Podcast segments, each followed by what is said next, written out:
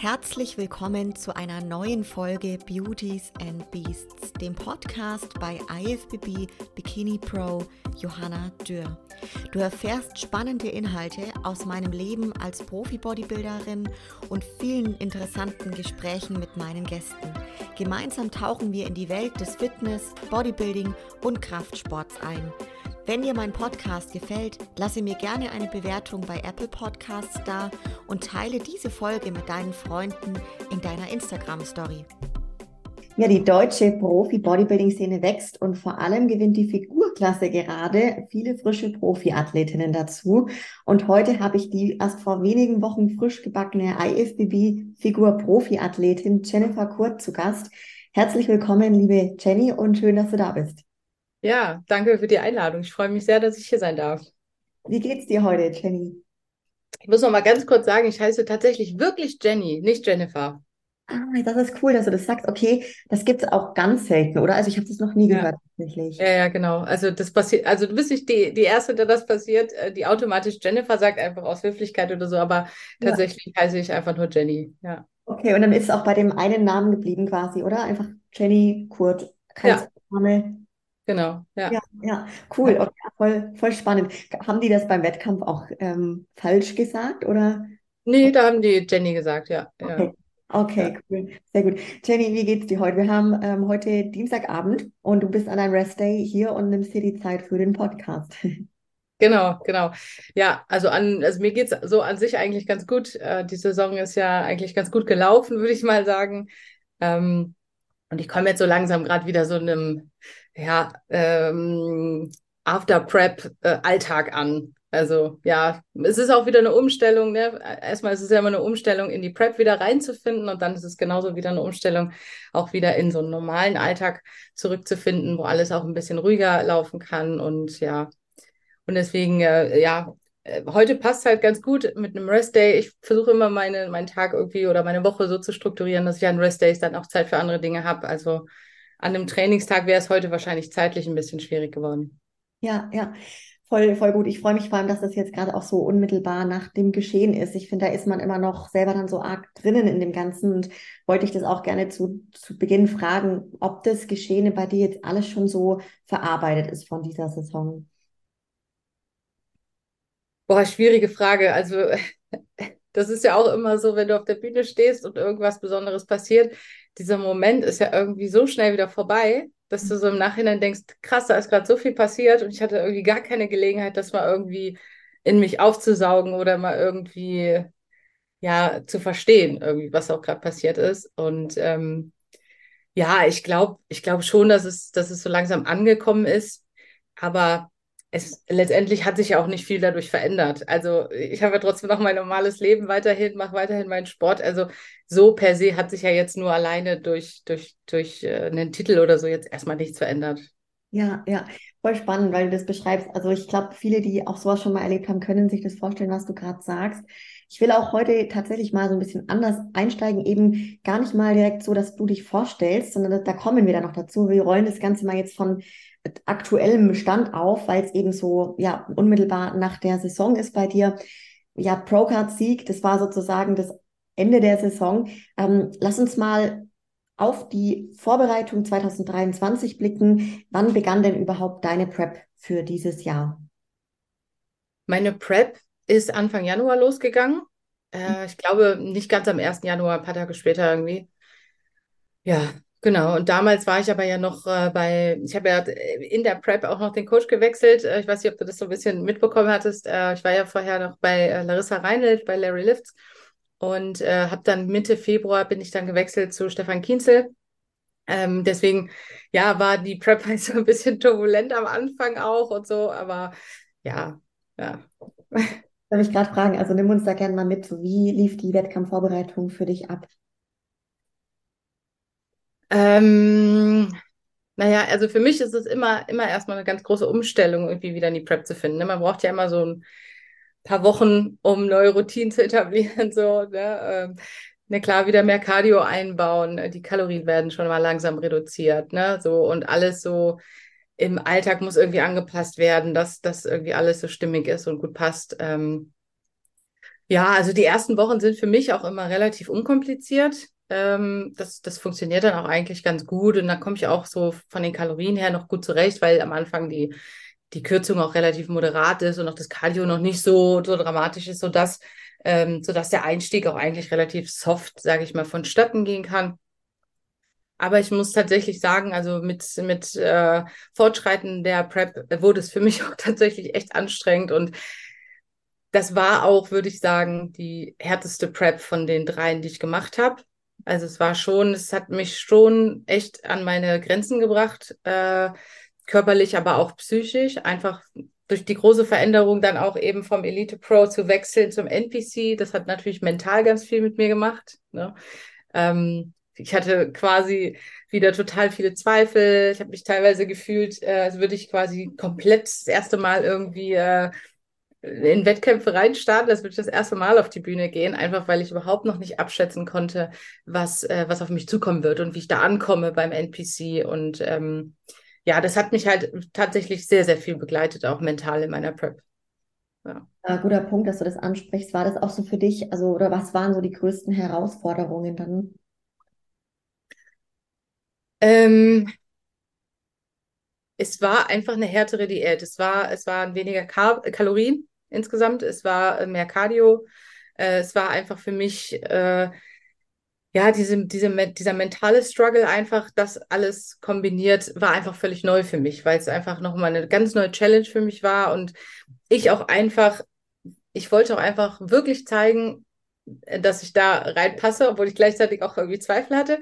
Aber ich wollte halt einfach die beste Version von mir bringen. Und ja, damit habe ich mich halt auch manchmal so ein bisschen unter Druck gesetzt. Ja. ja. Ja, aber kann ja. ich mir vorstellen. Wie kam es auch ähm, zu dem Wechsel? Also hast du dich schon vor dieser Prep, wo du noch bei Larissa warst, dazu entschieden, dann in die NPC zu wechseln? Oder wann kam diese finale Entscheidung? Ja, also die Entscheidung haben wir tatsächlich schon Ende letzten Jahres ähm, so getroffen. Ähm, Einfach aus dem Grund. Ich bin Elite Pro Masters geworden. Das heißt, ich hätte auch nur in, äh, in der Elite Pro bei den Master-Wettkämpfen starten können. Das Schöne ist, es gibt eigentlich relativ viele Masters-Figur-Wettkämpfe, weniger ähm, Senior-Wettkämpfe tatsächlich. Also es wäre schon Auswahl gewesen, aber man muss sagen, was wäre jetzt für mich noch möglich gewesen? Ich hätte, ich hätte noch ich hätte noch äh, die Weltmeisterschaft irgendwie machen können, die wäre wie letztes Jahr im Herbst dann gewesen oder so. Oder dieses Jahr im Herbst, die hätte ich halt noch machen können. Aber ich meine, was hättest du dann danach machen können? Das wäre ja quasi, gut, dann hätte man vielleicht noch Weltmeisterin mit viel Glück werden können. Aber dann hört es auch auf. Also dann hört der Weg auf. Und dann ist es, und wir haben halt auch einfach gemerkt, dass es, ähm, es war einfach zu einfach. Weißt du? Es war so ein bisschen zu leicht und da fehlte so ein bisschen die Herausforderung. Oder auch einfach mal eben nicht so gut platziert zu werden, ne? Also, also irgendwo nicht, also ich würde nicht mal sagen, dass der Reiz da gefehlt hat, weil es ist ja schön, wenn du immer gut platziert wirst. Jeder möchte immer gut platziert werden, aber man wächst ja auch irgendwo mit Herausforderungen. Und wenn es halt immer so einfach ist, dann ist es zu einfach. Dann, dann hast du kein, kein, kein Potenzial irgendwie zur Weiterentwicklung oder dann hast du wenig Anreiz zur Weiterentwicklung.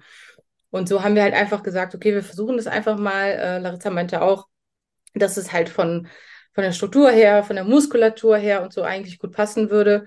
Und haben dann eben entsprechend dann ähm, darauf dann auch schon ein bisschen die letzten Wochen, Monate der Off-Season quasi in die Richtung gearbeitet und dann natürlich auch in der Prep schon so angefangen, dass, dass wir da dann auf der All-Stars dann das erste Mal starten.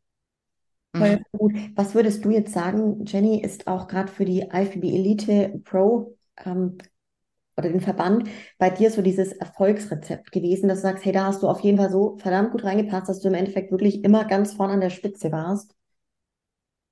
Boah, das ist immer so eine schwierige Frage, die ich mir selber irgendwie gar nicht beantworten kann. Aber ich glaube, ähm, ich glaube, dass es so ein bisschen, also was mir oft gesagt wird, ist, dass ich halt trotz der Muskulatur oder trotz äh, ähm, trotz der Masse, obwohl ich, ne, wie gesagt, Masse ist immer so, wie, wie man es auch sehen will, äh, trotzdem irgendwie noch so eine gewisse Weiblichkeit ähm, in der Optik habe und auch in der Präsentation. Ähm, also das kriege ich oft gespiegelt, dass so die, bei mir die Mischung aus eben Muskulatur, Masse, aber trotzdem noch einer Weiblichkeit ähm, und Linie vorhanden ist. Ähm, die halt eigentlich genau das symbolisiert, was die Figurklasse sein soll. Starke Frauen, ne, ein schönes Muskelbild, aber trotzdem noch, äh, noch eine sehr schöne Weiblichkeit. Und ich glaube, dass so, dass das so die Kombination ist, die ich da so mitgebracht habe oder die ich generell mitbringe und ähm, die halt einfach gut angekommen ist. Ja, ja. voll. Also kann ich auch tatsächlich total verstehen, weil genau das sehe ich auch in der Figurklasse. Ich finde, da stichst du auch ganz besonders heraus, wenn man dich auf der Bühne sieht. Also auch einfach mit der Gesamtausstrahlung, dem Gesamtbild so. Das ist echt äh, krass. Ich meine, ich habe dich jetzt auf der Bühne eben auch schon mal live gesehen. Ähm, wie, wie war das dann damals? Wie viele Wettkämpfe hattet ihr geplant, wo ihr fest wart, okay, wir starten in der NPC? Wie seid ihr da an diese Wettkampfplanung rangegangen? Ja, also ich muss immer so ein bisschen gucken. Ich arbeite ja noch, ich habe einen Hauptjob, ich ganz normal arbeiten, 40 Stunden. Ähm, das heißt, ich muss natürlich auch immer so ein bisschen gucken, okay, wo kann ich Urlaub nehmen, wo passt es, ähm, ähm, wo passt es auch gut in mein Leben und in meinen Alltag rein. Ähm, ja, und dann äh, war ja klar, also du musst ja beim NPC einmal so einen regionalen Wettkampf machen, um dann danach zu den Pro-Qualifiern gehen zu können. Und ähm, ich glaube, die All-Stars war halt vom, vom Zeitpunkt attraktiv. Ich glaube, es gab ja noch den FIBO-Wettkampf, der war aber schon im April. Das hätte ich halt nicht geschafft. Das hätte ich halt einfach von der, von der Prep-Dauer her nicht geschafft. Den hätte man schon viel früher starten müssen. Ich muss sagen, ich hatte halt auch, ich war halt auch relativ, naja, fett. Also fett in unserem Jargon, ja. Mhm. Ähm, und das heißt, da musste halt auch einiges runter. Und es war auch, war ja auch klar, okay, NPC hat nochmal einen anderen Anspruch an Härte vielleicht auch und ähm, an Trockenheit als jetzt auch beim IFBB Elite. Und äh, deswegen brauchte ich einfach ein bisschen mehr Zeit. Und äh, die Allstars war da einfach vom, vom Zeitpunkt her attraktiv, weil ich dann wirklich von Januar bis äh, 20. Mai Zeit hatte, dann ähm, zu diäten. Mhm. Genau, das war so der, der Hauptgrund. Ja. ja. ja, voll gut. Wie liefen denn dann die Wettkämpfe ab? Also fang gerne mal bei dem ersten regionalen Wettkampf an. ja, das war schon verrückt. Ähm, also ich habe ja den Vorteil, dass ich aufgrund meines Alters halt auch in Masters starten kann. Ähm, und dann jetzt ja auch als quasi als Newcomer beim NPC dann eben auch dort starten konnte und in der Open. Und mhm. dadurch habe ich dann auf der All-Stars gedacht, komm, machen wir alle drei Klassen, wenn schon, denn schon. Da habe ich wenigstens eine Chance auf, also drei Chancen auf eine Medaille. Also so mit dem Mindset bin ich da rangegangen. Und, ähm, und dann ist das einfach, dann ist das, dann war das ein Selbstläufer. Also ich, so, also erstmal war es natürlich alles neu für mich. Ähm, also von der Organisation her alleine schon. Ich muss sagen, es hat mir total gut gefallen, wie klasse das organisiert ist. Also von Make-up bis Tanning bis, also alles kannst du ja da vor Ort buchen und äh, machen. Du könntest theoretisch ganz alleine zu einem Wettkampf fahren und kannst dir da kann mich, dich mit allem unkompliziert versorgen und so. Und das, das, das fand ich halt wirklich toll von der Organisation her.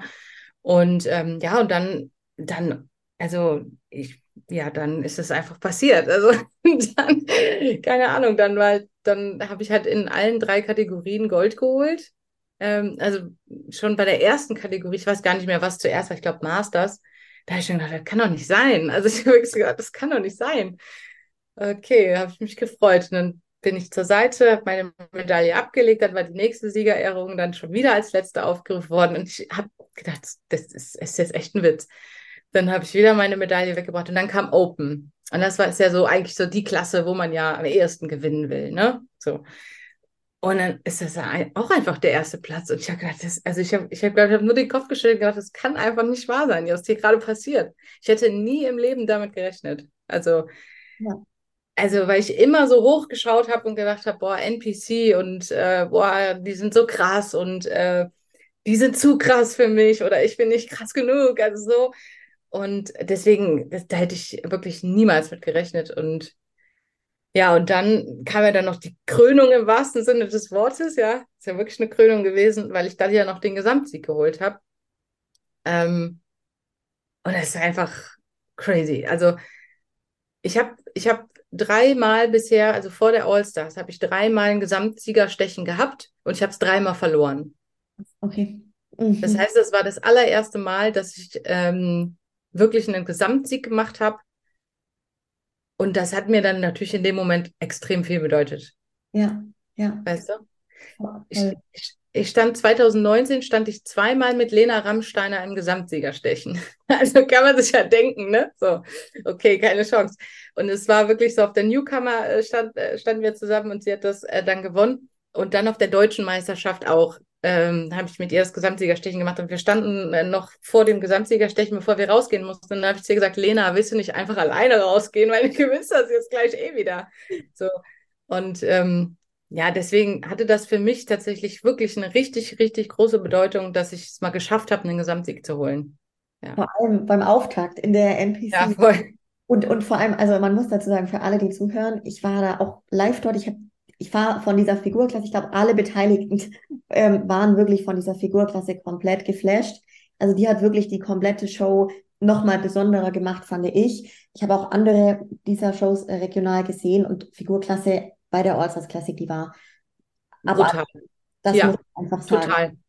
Total. Und dann stehst du da und bist eh, bist eh unsicher, weil äh, du bist das erste Mal da, du bist das erste Mal beim NPC, du stehst da mit, mit, mit und neben Frauen, die auf jeden Fall muskulöser sind als ich, die eigentlich auch teilweise eine bessere Condition hatten als ich, also auch leaner waren oder härter waren. Und das hat mich schon noch ein bisschen eingeschüchtert, muss ich sagen. Ne? Also man denkt ja immer so, hey, Muskulatur gewinnt.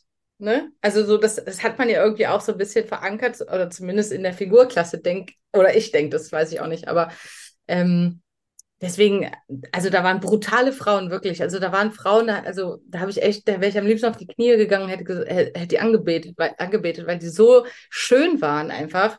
Ja. Also ich bin kein Judge, ich habe überhaupt keine Ahnung manchmal, ich kann manchmal auch nicht nachvollziehen, wie gewertet wird, aber ähm, das war, das war schon echt ein krasses Line-up. Absolut. Ja. Und was ich aber auch spannend daran finde jetzt, dass du, also da sieht man einfach mal, ne, zählt jetzt eben nicht nur Masse oder nicht nur Muskulatur, sondern es ist einfach wirklich dann so ein Gesamtbild, was stimmig sein muss. Und das warst du an dem Tag, so für die Kampfrichter und die haben so entschieden. Ne? Hast du selber auch irgendwie Feedback bekommen oder dir dann danach irgendwie von Leuten aus von dort was eingeholt selber? Nee, also das habe ich tatsächlich nicht äh, proaktiv gemacht. Ähm, weil, also so vom, vom Ergebnis her konnte ich ja zufrieden sein. Da gab es ja jetzt nicht, dass ich irgendwie mehr Feedback hätte einholen müssen, um zu wissen, was ich besser machen kann, weil scheinbar hat es ja gereicht, also oder war es ja gut genug für den Wettkampf. Ähm, aber es gab einen sehr, sehr schönen Moment, ähm, der mir auch echt äh, viel bedeutet hat und mir noch lange nachging. Wir waren danach ähm, direkt nebenan in einem Restaurant essen und ähm, kurz nachdem wir uns hingesetzt hatten, kamen die Kampfrichter, ähm, weil die Veranstaltung dann auch zu Ende war und hatten da auch einen Tisch reserviert. Und dann kam die Hauptkampfrichterin zu mir und hat mir äh, nochmal per Handschlag gratuliert und hat dann auf Englisch gesagt, äh, You're really, really beautiful, you really are. Und okay. das war so, oh, das war wirklich, das ging mir wirklich ans Herz. Das fand ich total schön, dass sie da nochmal auf mich zugekommen ist. Das hätte sie nicht machen müssen. Ähm, und das, ja, das war dann echt nochmal so ein i-Tüpfelchen irgendwie für mich. Ja, glaube ich. Voll, voll schön. Mega. Und wie, wie ging es danach weiter, Teddy? Ich glaube, das war dann direkt die Woche drauf. Ähm, bin ich dann zum ersten Pro-Qualifier gefahren nach Warschau in Polen. Ähm, genau, und da ähm, bin ich dann auch wieder, ich glaube, in drei Kategorien gestartet. Beginner, Masters und Open, genau. Ähm, da habe ich dann den Beginner und ähm, der Open den zweiten gemacht. Also da äh, konnte ich leider nicht im Gesamtsiegerstechen mein Glück versuchen. Das heißt, äh, da bin ich so ja an der Pro-Card vorbeigerutscht. Ähm, und den Masters, wir waren aber auch nur zu zweit, ne? Also äh, in der Masters-Klasse, da habe ich dann nochmal Gold da holen können. Ähm, ja, genau. Aber das hat, Polen hat tatsächlich richtig viel mit mir gemacht, weil ähm, ich hatte natürlich irgendwo so einen Aufschwung durch die All-Stars, ne? Also, dass du denkst, so, jetzt, jetzt kann ich, äh, jetzt kann ich Bäume ausreißen, jetzt kann ich die Welt erobern, so. Und Polen hat mir dann halt echt nochmal so eine Klatsche gegeben, ne? Also, ich dachte, okay, ähm, international ist halt schon auch nochmal ein bisschen anders. Ist halt vielleicht auch nochmal ein bisschen noch eine größere Herausforderung, obwohl ich sagen muss, das Line-Up auf der All-Stars, das war wirklich besser als in Polen. Ja, mhm. also das regionale Line-up hier bei der Allstars war wirklich nochmal um Welten besser.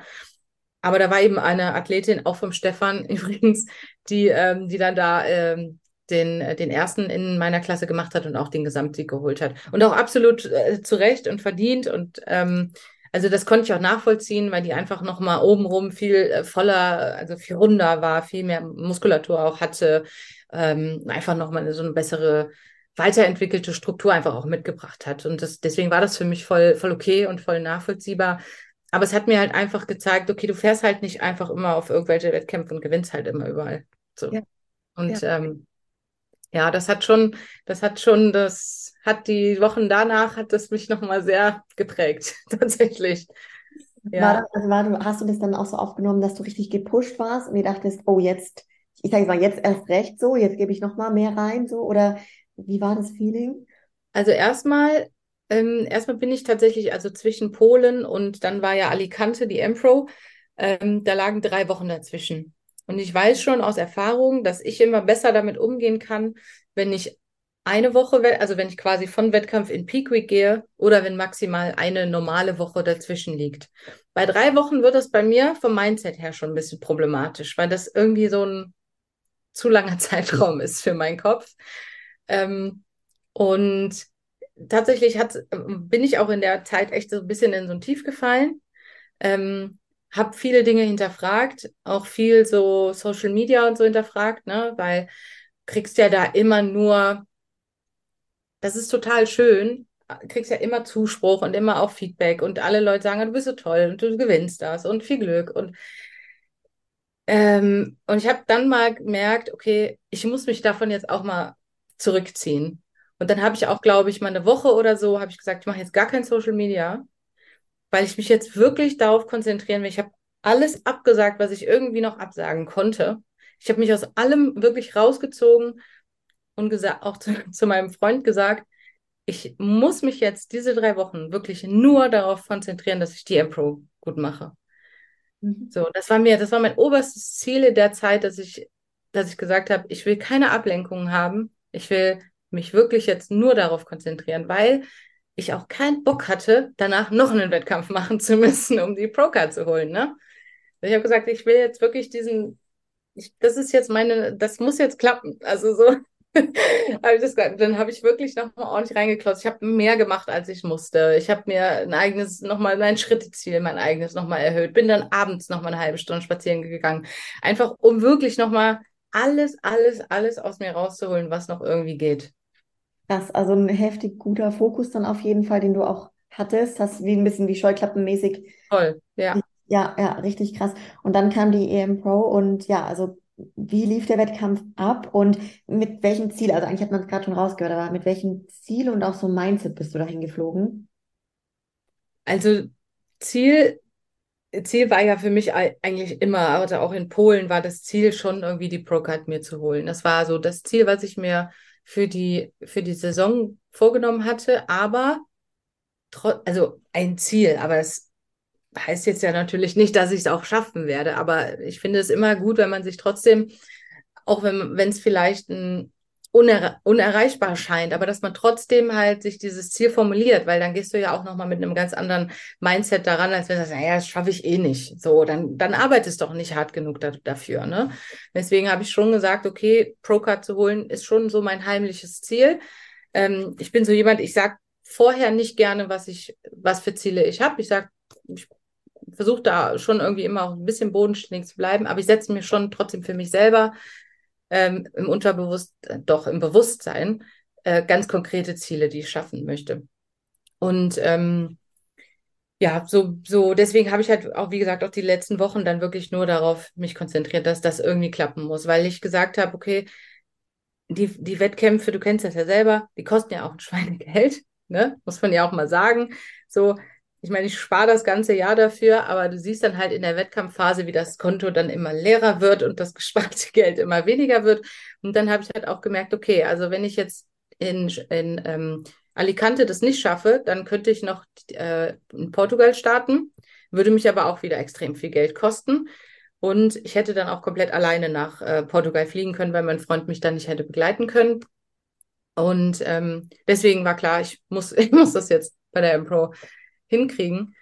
Und ja, dann, wir sind dann schon, ich glaube, mittwochs oder so sind wir schon da hingeflogen. Ähm, ich bin immer gerne relativ früh da, einfach schon ein paar Tage vorher, weil ich immer ganz schlecht einschätzen kann, ob ich so durch den Flug und so Wasser ziehe und so. Ich gerade in den Beinen habe ich da mal ein bisschen Schwierigkeiten mit Wasser. Und deswegen bin ich immer schon gerne ein bisschen früher da, dass man ankommen kann, sich ein bisschen akklimatisieren kann und so. Ja, und dann, also das war wirklich die, die, das war eine geile Show. Also Polen war schon schön, auch von, vom Bühnen, äh, vom Bühnenbild her oder auch von der Organisation her, alle super nett. Aber ich fand, die Emperor hat das echt nochmal so ein bisschen getoppt. Also das war, das war schon nochmal ganz, ganz äh, anderes Niveau irgendwie. Und ja, wie war das? Ich bin da auch wieder Masters und Open gestartet. Ähm, ich starte ja immer in der A, weil ich bin ja irgendwie, ich werde immer so 1,63,58 irgendwie so äh, gemessen. Ähm, und ähm, ja, bei Masters waren wir, glaube ich, auch nur vier Leute oder so. Also wir waren noch nie so, nicht so viele. Also habe ich, hab ich auch gar nicht gedacht. Ich hätte gedacht, dass viel mehr Leute dort starten. Ähm, und ähm, in der Open waren wir, also, glaube ich, auch fünf oder so. Also auch nicht so viele. Aber als ich dann äh, die, naja, was heißt gesehen habe, aber habe ich schon gedacht, okay, ich, es könnte. Es könnte vielleicht klappen heute. Es könnte vielleicht klappen. Ähm, und habe mir halt dementsprechend auch gedacht, okay, du musst jetzt auf der Bühne wirklich, du musst Ausstrahlung muss on point sein, Präsentation muss on point sein. Du musst da rausgehen und die Freude deines Lebens ausstrahlen, völlig selbstbewusst sein. Und ähm, ja, hat dann geklappt. dann, äh, ich habe dann tatsächlich in Masters wieder Gold geholt und dann halt auch in der Open wieder Gold. Und ähm, ja, und dann, als ich dann gesehen habe, okay, das ist meine Geg Gegnerin im, äh, im Gesamtsiegerstechen, eine super nette äh, Frau, wirklich, äh, ich habe mich super gut mit ihr verstanden. Wir haben uns schon äh, beim Tanning, äh, standen wir schon nackt vorm Föhn und haben uns schon kennengelernt. Also super sympathisch, die Dana, ähm, ich glaube aus England, ja. Ähm, also super sympathisch. Ähm, es war eine ganz schöne Atmosphäre mit ihr, das, das da zusammen machen zu können. Ähm, aber ich habe mir gedacht, okay, das könnte das könnt jetzt echt was werden. Aber du denkst trotzdem immer noch so, die Richter könnten es vielleicht auch anders sehen. Also du hast nie die hundertprozentige Sicherheit, dass das klappen kann. Ne? Also bis zum letzten Moment denkst du dir so, okay, wahrscheinlich wird jetzt nicht mein Name aufgerufen. Und dann war ich wieder so ein bisschen zurückversetzt, auch in Polen, ne, wo, wo ich auch dann eben nicht Erste geworden bin. Ne? Also das kann halt immer passieren. Deswegen darf man sich da auch nie, nie hundertprozentig sicher sein. Aber ich habe gedacht, es könnte vielleicht, es könnte, es könnte heute klappen. Ja, und dann hat es geklappt. Also. Dann, dann hat es geklappt. Was, was ging dir so durch den Kopf, wo dann dein Name im Endeffekt der war, dass du diese Pro-Card bekommen hast? Also ich glaube, mein erster Gedanke ist dann eigentlich immer so, all die Arbeit hat sich gelohnt. Also all die, all der Verzicht, all der, der Struggle, all der Stress, all das hat sich jetzt einfach gelohnt. Und du bist jetzt quasi dafür belohnt worden, dass du dir so den Arsch aufgerissen hast. So. Mhm. Das ist, ähm, das ist so das. Und wenn ich so am Anfang der Saison noch gedacht habe, okay, ich passe da gar nicht rein, habe ich ja mit der Zeit einfach festgestellt durch All-Stars und Polen, doch, ich kann mich da recht gut platzieren und es ist nicht unmöglich für mich, die Pro-Card zu holen. Und das war, aber ich hätte am Anfang der Saison halt nie damit gerechnet, dass ich es schaffen könnte, so schnell IFBB Pro zu werden. Ja, ja. Also das war, ist einfach fantastisch. Also ich könnte ja gar nicht, könnte ja gar nicht glücklicher sein. Ja, ja, richtig, richtig schön. Was war so das Erste, wo du von dieser Bühne dann runtergegangen bist, was du gemacht mhm. hast? Das war total irre. Als ich von der Bühne runtergegangen bin, dann sind ja erstmal irgendwie, weiß ich nicht, Leute auf mich zugekommen wegen hier Fotoshooting, Fotoshooting und dann musste ich dann irgendwie ein paar Fotos machen und alles war irgendwie total hektisch und ich so, kann ich mit meinem Freund auch noch ein Foto machen? Kann der mit dazukommen? Ja, ja, wo ist der, wo ist der? Und dann meinen Freund noch gesucht und den Stefan noch, also Stefan war ja sowieso da, der hat ja dann auch wieder seinen Brüll abgelassen, ne? wie er es ja immer macht, seinen Freudenschrei. Und, ähm, und dann äh, der, der Emilio Martinez, das ist ja der Veranstalter dort, ähm, hat mich dann auch direkt vor so, vor so eine Interviewwand gezogen, sage ich mal. Ähm, dann gab es erstmal irgendwie ein Interview und dann gab es noch irgendwie ein Interview mit einer Frau, mit einer Spanierin. Ich weiß gar nicht ehrlich gesagt, was die, wovon, woher die war, aber ich habe gesagt, okay, lass uns ein Interview machen. Ich glaube, das war irgendwie ein Livestream irgendwie auf, auf Instagram Ja, also so, das war super hektisch irgendwie. Das, und das ist wieder sowas, wo, wo ich dann denke, du kannst das gar nicht genießen. Also du kannst gar nicht runterkommen und irgendwie erstmal deinem Freund in die Arme fallen und irgendwie einfach erstmal das realisieren, sondern da passieren so viele Dinge plötzlich, ähm, ja. dass da irgendwie gar keine Zeit war, dass das mal irgendwie, dass du mal dich hinsetzen kannst und mal kurz, na kurz mal nachdenken kannst, was ist da gerade passiert. Ja. Voll, es geht alles so ruckzuck aufeinander. Seid ihr dann irgendwie direkt danach heimgeflogen oder hattet ihr immerhin mal noch ein, zwei Tage dort? Es war ja am nächsten Tag, an dem, ich bin ja Samstag gestartet und an dem Sonntag war ja die Pro-Show. Mhm.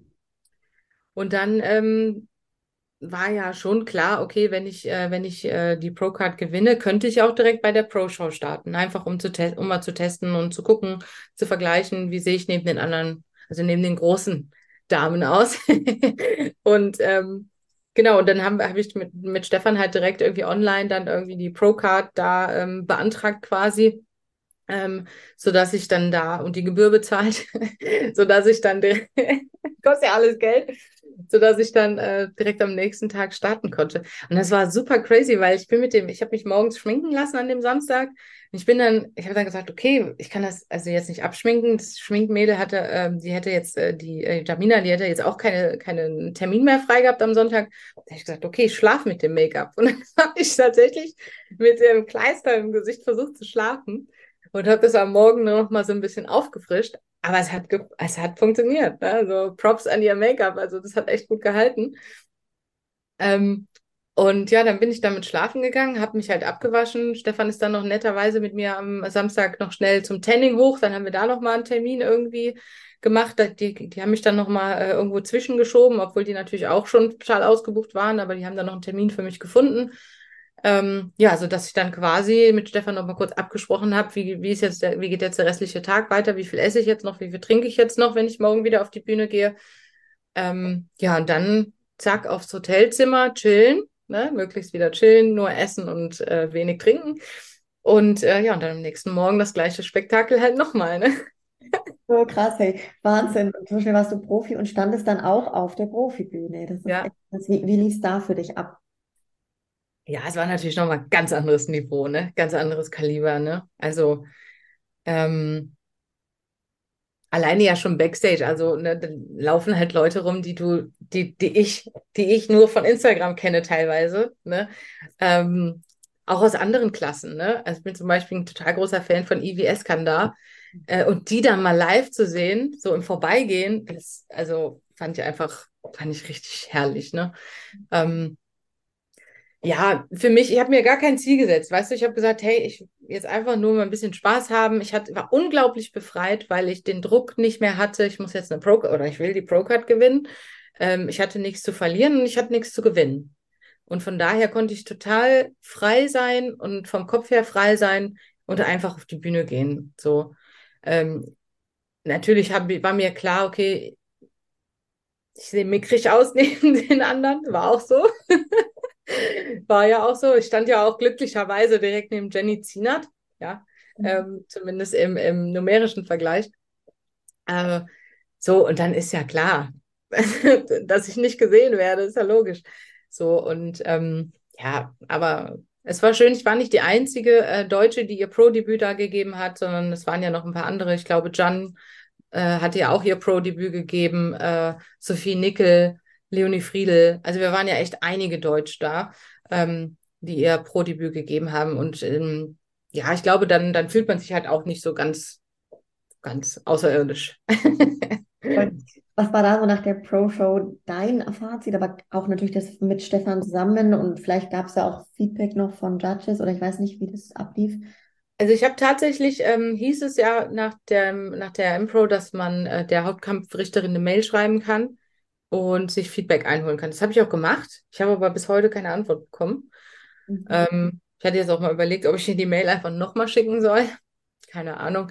Ähm, aber ich denke, ähm, dass der Stefan schon ein relativ gutes Gespür dafür hat, ähm, was gefragt ist und was es braucht und wo auch meine persönlichen Schwachstellen sind. Ähm, und das haben wir auch, da haben wir auch schon drüber gesprochen. Ähm, welche das sind. also vor allen Dingen halt äh, die Beinmasse. Also ich habe halt einfach, mh, sag mal, einen stärkeren Oberkörper als Unterkörper, so. Das ist einfach so ein bisschen mein Defizit. Beinrückseite und Po. Ne, also wir haben halt einfach gesehen, dass vom Po nicht mehr viel übrig geblieben ist durch die Prep. Ne? Weil ich hatte, glaube ich, den niedrigsten Körperfettanteil, den ich halt jemals in eine, durch eine Prep hatte. Ähm, und da hat man eben einfach gesehen, okay, dass das, was du in der Offseason am Arsch hast, sind definitiv keine Muskeln, sondern ist einfach nur Fett gewesen. so, das heißt, da muss jede Menge noch auf den Hintern drauf. Ähm, so, so Sachen halt. Also das, das, ähm, da vertraue ich auch auf den, den, auf den Stefan, der da wirklich ein gutes Gespür und einen guten Blick für hat ähm, und da jetzt entsprechend mit mir an den Schwachstellen arbeiten wird. Ja. ja. Das heißt, dann war für euch danach auch klar, okay, jetzt geht es dann in die Reverse und dann schon auch in den Aufbau. Genau, also für mich auf jeden Fall. Ich hätte natürlich auch noch weitermachen können, aber ich habe ja eben auch schon gesagt, ich wollte eigentlich nicht mehr so viele machen. Ich merke auch immer, äh, zwar wird meine Form auch von Wettkampf zu Wettkampf, habe ich immer das Gefühl besser, aber ähm, ist ja bei vielen, glaube ich, so.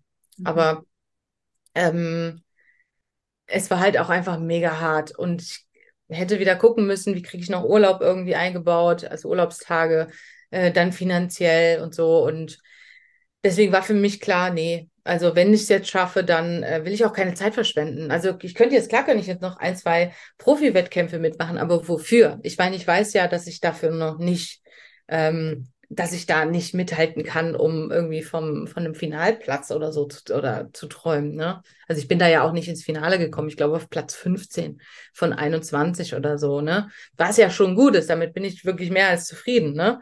Mhm. Aber ähm, was soll ich da jetzt weiter Wettkämpfe machen? Ähm, und lieber dann jetzt wirklich so schnell wie möglich in den Aufbau gehen, um dann halt vielleicht nächstes Jahr einfach mit einer besseren Form, Condition äh, dann das nochmal zu versuchen. Ja, voll gut. Also kannst du auch beschreiben, in was für einer Phase du dich jetzt Stand heute befindest? Ist es noch die Reverse Diät oder ist es schon Aufbau? Wie würdest du es definieren? Ähm, ich würde sagen, es ist eigentlich eine Reverse. Ähm, ich muss sagen, ich habe immer nach den Wettkämpfen Struggles, so wie viele andere auch. Äh, aber es wird ja nicht so viel darüber gesprochen, glaube ich, habe ich immer so das Gefühl. Ähm, ich äh, hader da immer total mit mir. Also es war schon in der ersten Prep 2019 so, also nach der ersten Prep.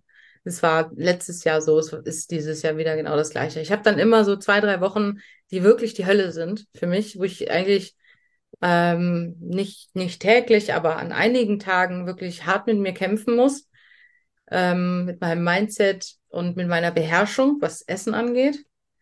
Ähm, so bei mir, also bei mir merke ich, ich merke dann irgendwann, dass der Punkt da ist, wo ich auch wieder Hunger und Sättigung empfinde. Aber das merke ich halt am Anfang. Ich habe kein Gespür mehr für, äh, habe ich jetzt eigentlich genug gegessen oder nicht. Also es ist, es ist, ja, manchmal schaltet, also schaltet dann einfach auch der Kopf aus und dann ist das ein nicht so guter Tag.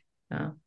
Ist es bei dir, also weil du es gerade gesagt hast, schon, schon immer so quasi, immer nach der Prep, dass du merkst, dass das so ist und hast du da für dich irgendwie herausgefunden, was dir in den Momenten hilft? Weil genau das ist ein wichtiges Thema, wo wenig drüber reden und ich finde es aber mhm. wichtig, dass man da das ruhig auch teilt und vielleicht irgendwie so dann so seine Tools, mit denen man dann irgendwie doch ganz gut zurechtgekommen ist in dieser Struggle. Ja.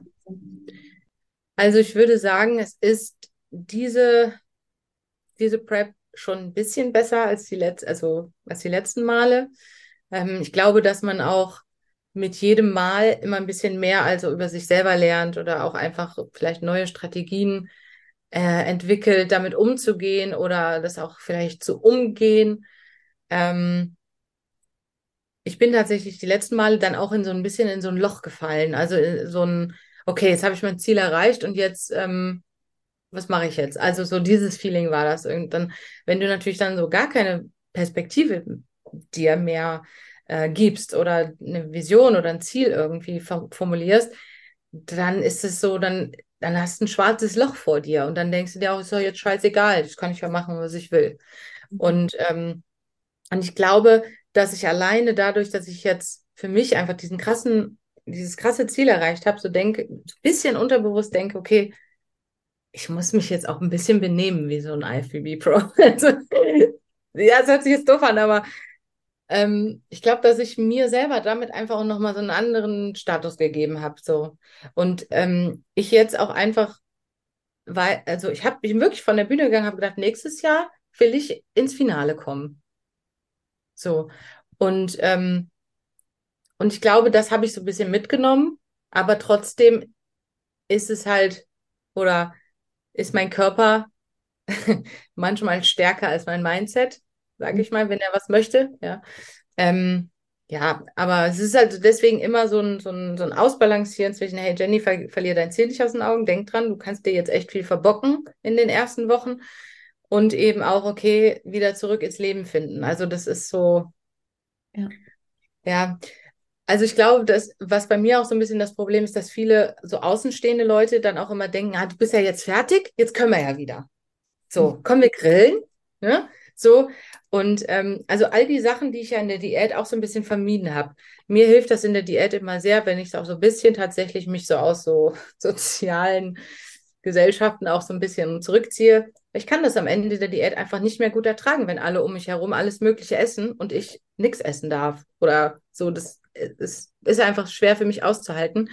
Und ich glaube, das ist das, ähm, was ich jetzt falsch gemacht habe wieder dass ich einfach auch wieder zu schnell gesagt habe, okay, ich bin wieder voll drin im normalen Leben und ich stelle mich diesen Herausforderungen, die mich vorher so krass getriggert haben, ähm, aber die triggern mich halt immer noch oder die verführen mich halt immer noch. Und ich glaube, dass ich da einfach fürs nächste Mal vielleicht auch, oder dass man generell da vielleicht einfach nochmal gucken muss, okay, wie, wie waren die letzten Wochen der Diät? Ähm, das, wie habe ich das gemeistert? Was, wo habe ich mich da irgendwie vielleicht so ein bisschen zurückge zurückgehalten oder wie habe ich da meine Bedingungen geschaffen, dass ich das gut aushalten kann und die dann nochmal zu adaptieren in die ersten Wochen für nach der Prep. Ich glaube, dass das, das kann. Es ist bestimmt auch bei jedem ganz individuell, aber ich könnte mir vorstellen, dass das für mich besser gewesen wäre, wenn ich so in die Reverse direkt reingegangen wäre. Das weiß ich jetzt, heute, jetzt, wo wir darüber sprechen, aber das hätte ich vor zweieinhalb, drei Wochen mir schon so überlegen sollen. Ja, ja. Das ist aber voll gut, dass du das ansprichst. Also ich finde auch, ähm, das Thema Sozial, soziales Dasein ist dann wirklich so ein großer Punkt oder halt Umfeld, ne? Wo man ja dann eben, wie du auch gesagt hast, sich sehr abgeschottet hat. Ne? Ähm, wie ist es bei dir generell? Wie viele Wochen hält diese Phase an? Merkst du wirklich irgendwann dann so richtig körperlich, okay, jetzt ist dann, ist es anders. Also der, das ist nicht mehr so ein Loch im Bauch und du hast nicht mehr ständig nur Essen im Kopf. Also mhm. wann verändert sich das bei dir? Genau, also äh, tatsächlich ist es immer so, der Punkt ist immer dann, wenn ich irgendwann da sitze und Hunger habe. also wenn ich merke, hey, mein Magen meldet sich, ich habe Hunger. Ich habe ich hab jetzt so lange, ich habe gar, gar nicht an Essen gedacht. Ich habe nicht an Essen gedacht. Ich habe nicht, wusel nicht irgendwo rum auf der Suche nach Nahrung. Ich habe mich mit irgendwas beschäftigt und mein Körper meldet sich. So, das ist immer so für mich das Zeichen, ah, guck mal, da funktioniert es wieder. Also es ist wieder ein Hungergefühl da. Und ich habe zugelassen, auch mal ähm, so lange nicht zu essen, bis, bis mein Körper sich aktiv meldet. So. Das war immer so, also wie gesagt, dieses Mal war es schon etwas besser, aber es gab wirklich Preps. Ähm, da war die Zeit danach wirklich ganz schlimm, was so Essen und sowas anging. Und ähm, da habe ich es quasi nicht zugelassen, Hunger zu haben. Also ich habe quasi immer schon wieder längst gegessen, bevor ich überhaupt ansatzweise meinen Körper hätte Hunger haben können. Also irgendwie wie so eine Angst zu verhungern. Das ist ja Quatsch ist. Ne? Ja. Aber mental halt einfach. Und dann ist immer so dieser Punkt, wenn ich merke, mein Magen knurrt, dann denke ich so, krass. Ich habe ich hab jetzt gerade gar nicht an Essen gedacht und ich habe jetzt quasi drei Stunden nichts gegessen und jetzt meldet sich gerade mein Bauch. Und ich glaube, so langsam komme ich wieder in eine Balance.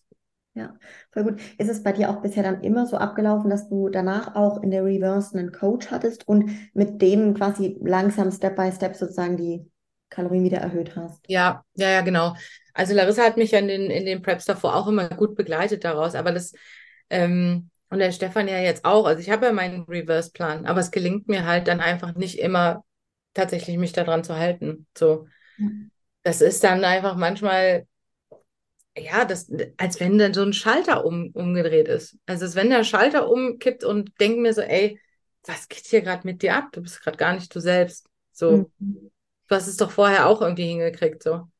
Ne? Ja. Und ich glaube, das Schlimmste ist noch nicht mal, dass man das tut, also dass man dann irgendwie irgendeinen Scheiß ist oder so, sondern ich glaube, das Schlimmste ist halt, sind halt die Gefühle, die du dann hast. Also diese Gefühle von Versagen, ich, dann schämst du dich auch, dass, dass du es wieder nicht, dass du dich wieder nicht zusammengerissen hast, denkst dir, zweifelst ja auch an deinen eigenen Fähigkeiten, so, das vorher auch geschafft.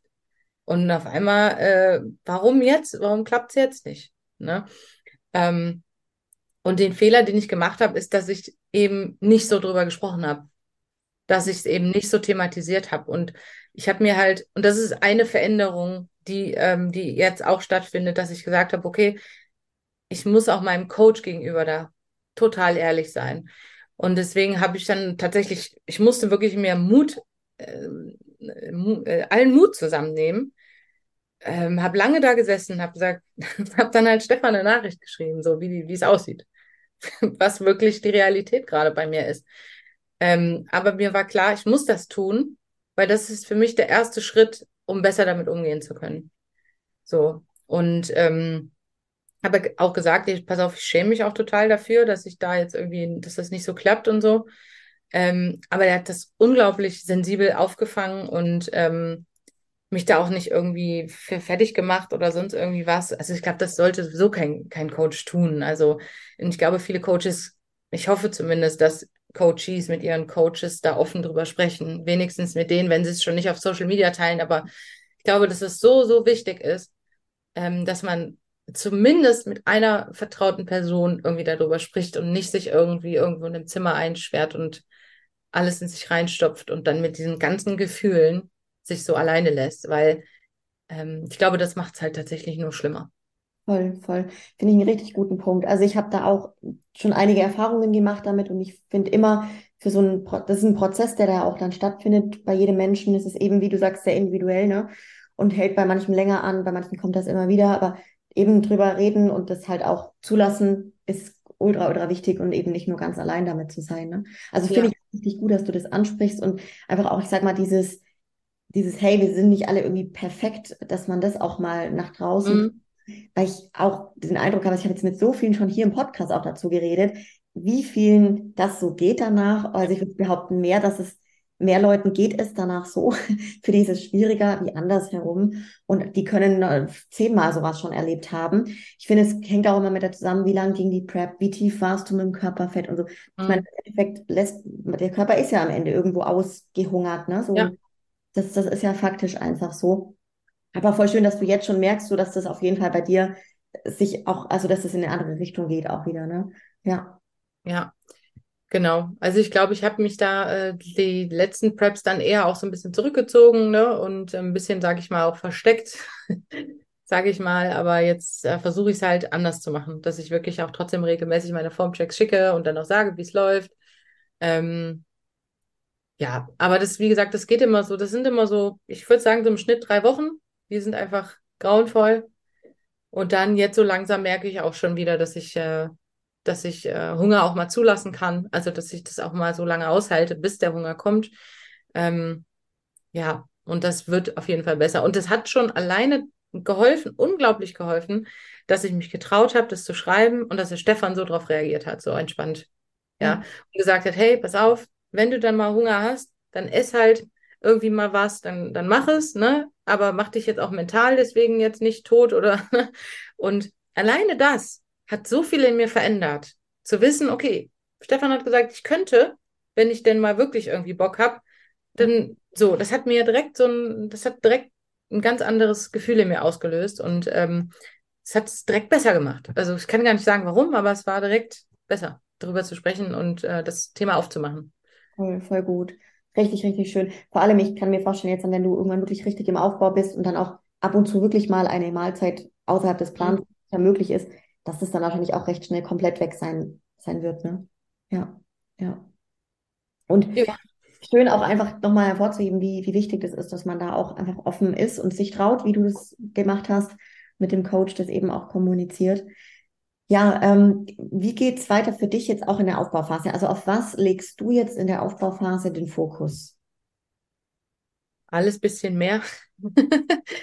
Ähm, also alles kann natürlich ein bisschen mehr vertragen, ne, für, für die Figurklasse, also für die Profi-Figurklasse. Ähm, aber wie ich eben schon gesagt habe, auf jeden Fall halt einfach meine Beincondition, meine Beine waren schon immer meine Schwachstelle. Ähm, dass die alleine dieses Jahr so trocken geworden sind oder also für meine Verhältnisse trocken und frei geworden sind. Das war ja schon ein Wunder für mich. Ne? Das hätte ich ja nie für möglich gehalten.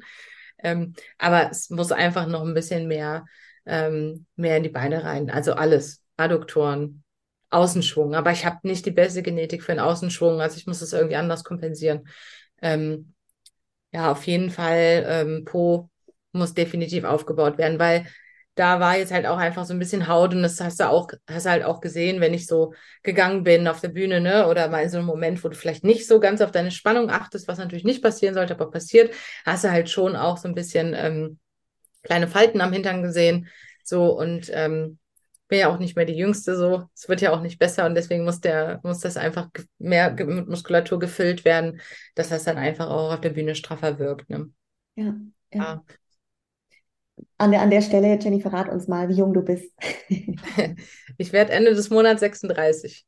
Okay, voll, voll geil. Ich finde es so toll, weil ich glaube, dass hier auch einige bestimmt zuhören, die vielleicht auch, was weiß ich, um den Dreh sind und sich sagen, boah, das ist ja nichts mehr für mich oder so. Und ich finde sowas einfach immer ganz arg toll. Ja, ähm, lass uns auch gerne mal bei dir jetzt einige Jahre zurückgehen. Wir haben jetzt zur Wettkampfsaison gesprochen, du bist Profi geworden, wahnsinnig krasser Auftakt in der NPC und wahnsinnig, was da jetzt auch alles vor dir steht. Das wird alles super spannend. Und wie hat denn aber auch überhaupt deine Reise begonnen? Eben, wie hast du zum Bodybuilding gefunden? Ähm, ich habe 2014 bis 2016, ähm, also ich habe eigentlich schon immer irgendwie ein bisschen was gemacht. Also Sport irgendwie, schon von Kind an. Und ich glaube, das, was ich am längsten verfolgt habe, war in der Kindheit, ähm, da habe ich Showtanz gemacht im Karnevalsverein. so. Und ich glaube, dass ich glaube, dass auch deswegen, dass ich auch deswegen so, so äh, auf der Bühne einfach auch so eine gute Ausstrahlung haben kann, so auf Knopfdruck. Ne? Also ich laufe ja nicht den ganzen Tag so fröhlich rum. Ich gucke eigentlich immer eher so ein bisschen grimmig durch die Welt. Aber ich kann, wenn es drauf ankommt, kann ich halt so einen Schalter anmachen, so einen Showschalter und dann kann ich Ausstrahlung haben. Ne? Und äh, ich glaube, dass ich das halt einfach dabei gelernt habe. Ne? Und ähm, ja, das habe ich sehr lange gemacht, bis ins Teenageralter hinein. Aber dann hatte ich irgendwie andere Interessen. Dann hatte ich auch ein Pferd und dann war Reiten ganz, ganz oben auf meiner Liste und das Pferd. Und ja, und dann im jungen Erwachsenenalter tatsächlich habe ich gar nichts gemacht. Da war ich richtig unsportlich und auch so ein bisschen, ich würde nicht sagen dick, aber naja, man hat halt gesehen, die macht keinen Sport. so, die macht gerade keinen Sport, aber jetzt auch nicht fett oder so. Also, naja. Und ähm, und dann hat, hatte mein damaliger Freund dann ähm, mich überredet, zum CrossFit zu gehen. Und dann habe ich zwei Jahre lang CrossFit gemacht, was mir auch echt Spaß gemacht hat und habe da viel gelernt und habe da auch schon erste Muskulatur so schön aufbauen können. Ähm, und das hat mich aber irgendwann nicht mehr so befriedigt, weil da hast du immer, da musst du immer so bestimmte Zeitslots buchen und dann hast du immer so ein Workout of the Day und das steht halt auf, de, auf, auf dem Menü und das wird abgearbeitet. Und das sind halt manchmal Sachen, auf die ich keinen Bock hatte. so Joggen oder so Geschichten. weißt du, also so Wallballs und dann irgendwie drei Runden um den Block laufen und dann fünf Liegestützen, drei Klimmzüge, so das Ganze nochmal. Und da habe ich irgendwann gedacht, nee, also das Joggen, das macht mir echt keinen Spaß. Und ähm, wollte so ein bisschen freier trainieren. Und dann habe ich mich einfach im Fitnessstudio angemeldet. Und ja, und dann bin ich so in das Fitnessgame reingekommen. Und dann FIBO, was ist FIBO? Und ah, dann fahre ich mal zur FIBO, gucke mir das an und boah, das ist ja voll cool. Und ja, und dann hatte ich irgendwann mal die Möglichkeit, ähm, auf der FIBO an einem Stand mit dabei zu sein, weil ich damals ähm, eine Kooperation hatte. Ähm, und habe dann gesagt, ey, ich will, ich will einmal richtig so cool aussehen, wie die Leute, die auf die Bühne gehen, aber ich will nicht auf die Bühne gehen. So. Und dann haben wir halt so eine FIBO-Diät gemacht. Ich hatte damals so einen Bekannten, der mich so ein bisschen unterstützt und hat mir so meine Diätpläne geschrieben und so, das so ein bisschen begleitet aus der Entfernung. Und ja, dann hatte ich da eigentlich schon so eine krasse Form und so krasse Bauchmuskeln ähm, und Schultern auch schon. Also damals waren die noch klein aus meiner Sicht, aber damals fand ich das voll krass. Ähm, äh, dann haben mich halt voll viele angesprochen, bei welchem Verband ich denn starten würde. Dann habe ich gesagt, ich starte gar nicht. Ich bin, gar, ich bin kein Bodybuilder, kein Wettkampfathlet und fand das total lustig. Und ja, und dann habe ich halt drüber, mal drüber nachgedacht und ähm, hatte da auch Larissa kennengelernt und ähm, die da auch, glaube ich, dann schon gecoacht hatte. Und ja, so sind wir dann zusammengekommen. Ich habe gesagt, komm, weißt du was, ich versuche das einfach mal. Ich bin zwar eigentlich gar nicht so der Wettkampftyp, ich mag das nicht, mich so mit anderen messen zu müssen und dieses Konkur diesen Konkurrenzgedanken und so, das ist nicht so, eigentlich nicht so meins. Ähm, aber ich habe gedacht, okay, komm, just for fun, ich probiere es einfach mal aus. Mhm. Und dann haben wir halt, da war aber auch schon direkt klar, für Bikini war ich schon immer zu viel. Da hatte ich einfach schon direkt zu viel Muskulatur und dann war klar, okay, das passt eigentlich ganz gut ähm, zur Figurklasse beim DBFV und haben dann daraufhin äh, hingearbeitet und ähm, ja, dann ist die erste Saison auch einfach direkt schon so geil gelaufen. ähm, das, ja, dass wir dann halt gedacht haben, okay, ich bin im Game, wir machen weiter, so läuft. Ich mal reinfragen, Jenny, dann da, wo du auch gesagt hast, so, wow, du sahst schon richtig krass aus so und Leute haben dich gefragt, ob du eben eine Wettkampfathletin bist. Von dem Zeitpunkt aus, wie lange hat es gebraucht, bis du dann wirklich auf der Bühne standst in der Figurklasse? Ähm, ja, ja, das war die, ach so, ja, genau, das war die FIBO 2018. Mhm. Auf der FIBO 2018 haben mich die Leute halt angesprochen, ne, weil da war ich, habe ich diese FIBO-Diät für gemacht und dann bin ich 2019 dann gestartet. Also ich habe dann nach der FIBO, habe ich dann mir ungefähr ein halbes Jahr Zeit gelassen, oder ein paar Monate bis halbes Jahr, mal drüber nachzudenken, habe das Thema immer mal wieder von mir weggeschoben, es kam immer mal wieder und dann habe ich irgendwann gesagt, komm, komm, wir machen das jetzt einfach. Ich mache das jetzt einfach mal. Warum nicht? Ne? Und dann, ja, im Frühjahr 2019, also genau ein Jahr später quasi dann gestartet. Kannst du dich als so lange her ist es ja noch gar nicht, kannst du dich erinnern so an deine allererste Vorbereitung, wie das für dich ablief? Weil ganz viele beschreiben die allererste Vorbereitung als die absolut härteste. Ich weiß nicht, wie war das bei dir? Ähm, also wie gesagt, ich würde, ich würde sagen, die jetzt war meine absolut härteste Prep. Ähm, damals war ja alles noch neu. Ne? Mhm. Also vielleicht empfinden das auch viele als die härteste Prep, weil es ähm, weil sie es so das erste Mal gemacht haben oder auch vielleicht, weil der Körper es noch nicht so kennt, so gefordert zu werden oder so in die Mangel genommen zu werden vielleicht. Ähm, ich glaube, anstrengend waren sie alle, aber ich glaube, da hatte ich einfach, da war ich so, da war ich richtig neugierig. Da mhm. war ich richtig neugierig auf all das und ich glaube, deswegen ähm, hat, hat mir, aber ich war natürlich auch voll der Newbie. Ich glaube, ich habe wahrscheinlich auch 100.000 dämliche Fragen gestellt, die ich heute nicht mehr fragen würde, ne? Aber ähm, ja, ich glaube, dass das vielleicht deswegen allzu hart war, weil man das das erste Mal macht und das erste Mal lernt, was es bedeutet und was man auch, wie man sich auch umstellen muss und wie man auch äh, seinen Alltag vielleicht auch umplanen muss. Und ähm, ja, das kann schon sein, dass das diesbezüglich ähm, eine Herausforderung erstmal war, weil mit jeder weiteren Prep weißt du, hast ja schon so deine Tricks und, mhm. und Tools, wie du äh, gut durch den Alltag kommst, ne? Und deine Strategien und, und dein Zeitmanagement und so. Und da ist ja erstmal alles noch neu. Ähm, aber ich glaube, dadurch, dass ich so neugierig war und schon Bock hatte, ähm, glaube ich, war es mental nicht ganz so anstrengend wann war dann bei dir so der Punkt, boah, ich will da unbedingt mehr? Also wann hast du so richtig gemerkt, so, ich will da das Maximum rausholen, ich will höher, weiter? Also es war immer so phasenweise. Ähm, nach der ersten Saison ähm, wollte ich ja weitermachen, weil es war gut gelaufen. Es ist mir direkt in, bei meinem dritten Wettkampf ge gelungen, deutsche Meisterin zu werden. Dann schafft das mal. Ne? Ähm, und klar habe ich da gedacht, ja geil, weiter, weiter, höher, was können wir noch machen? Ähm, und ähm, aber dann war ja auch ähm, die Pandemie dann, 2020 fing das ja an. Ähm, da war ich auch schon mal in der Vorbereitung. Da wollte ich eigentlich weitermachen 2020 und dann wurde aber alles abgesagt. Da wollte ich international starten und dann wurden die Wettkämpfe abgesagt. Und dann muss ich sagen, dann hatte ich wirklich äh, die zwei Jahre viele Überlegungen, ob ich, will ich das überhaupt nochmal? Ähm, Will ich das überhaupt nochmal machen? Ähm, Brauche ich das, um glücklich zu sein? Ähm, Brauche ich die Bestätigung von außen? Also ganz, ganz viel hat mich da beschäftigt, so. Äh, dadurch, dass die Studios zu waren und so hast ja auch einfach viel zu viel Zeit, um nachzudenken. Und ähm, ja, da habe ich wirklich auch echt oft überlegt, ob ich das überhaupt nochmal mache.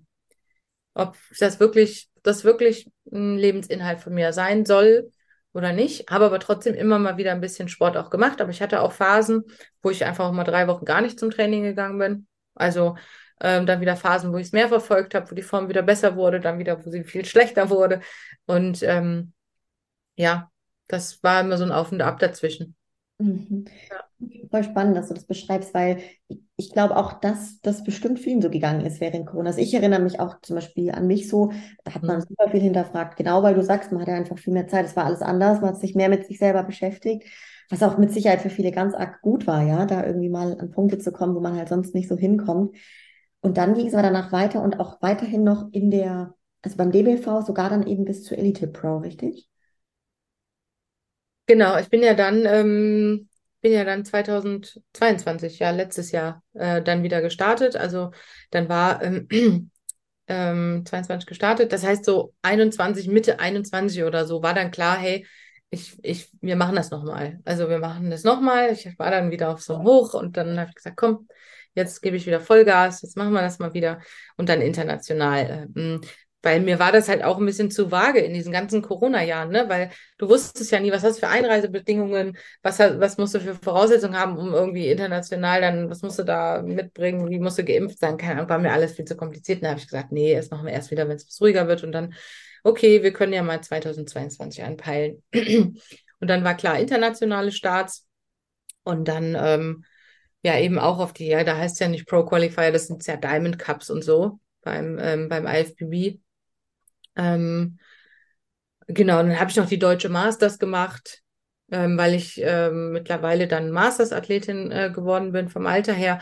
Und ähm, das war so ein Traum noch. Ich wollte unbedingt noch, ich hab, bin ja Newcomer-Meisterin geworden, deutsche Meisterin und ich wollte, habe gesagt, wenn ich alt genug bin, wenn ich mal groß bin, dann will ich noch Masters deutsche Meisterin werden. Das war mir wichtig.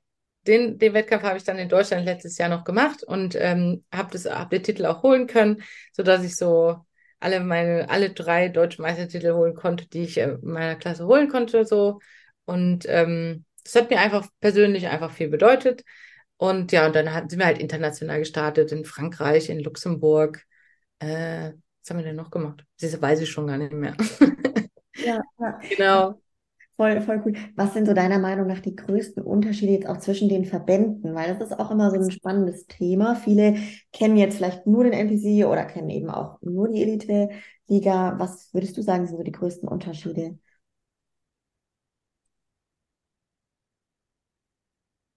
Der Look.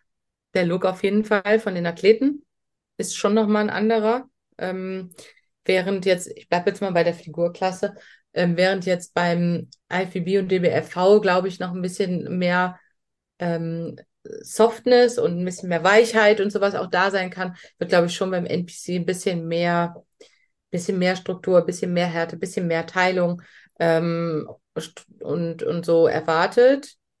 Hm, das würde ich auf jeden Fall sagen, so zum, zum, zur Optik. Ähm, tja, was sind denn sonst noch so die Unterschiede? Ähm, also ich merke das ja jetzt, ich habe das Gefühl, die, oder es ist auch so, die Pro-Card oder äh, der NPC und, und ähm, IFBB Pro und so hat schon auch nochmal einen anderen Status irgendwie. Also das wird alles nochmal, habe ich den Eindruck, höher bewertet oder anerkannter ähm, als Elite Pro, obwohl ich, oder, oder generell so die andere, die andere Richtung, obwohl ich, nat ich natürlich immer sage, alle machen die gleiche Scheißarbeit und alle reißen sich den Arsch auf, egal bei welchem Verband. So, jeder hat da seine Hausaufgaben gemacht. Ja, natürlich sieht immer einer irgendwie besser aus als der andere und der andere sieht schlechter aus oder so, aber jeder, egal bei welchem Verband und in welchem Ranking, macht eine scheiß geile Arbeit.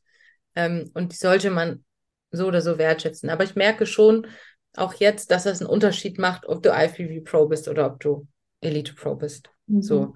Und natürlich, klar, du kannst auch über den NPC und IFBB Pro, das ist auch der einzige Weg ja nach Olympia, ne, über den IFBB ähm, oder DBFV oder so, äh, geht's ja einfach nicht weiter. Das ist, du kannst ja Diamond Cups machen, du kannst irgendwelche Wettkämpfe machen, aber du kannst, irgendwo geht's dann nicht weiter. Ja. Ne? Was würdest, was würdest du jetzt, Jenny, so mit der Erfahrung auch eben da wirklich alles rausgeholt zu haben bei eben der Elite-Liga?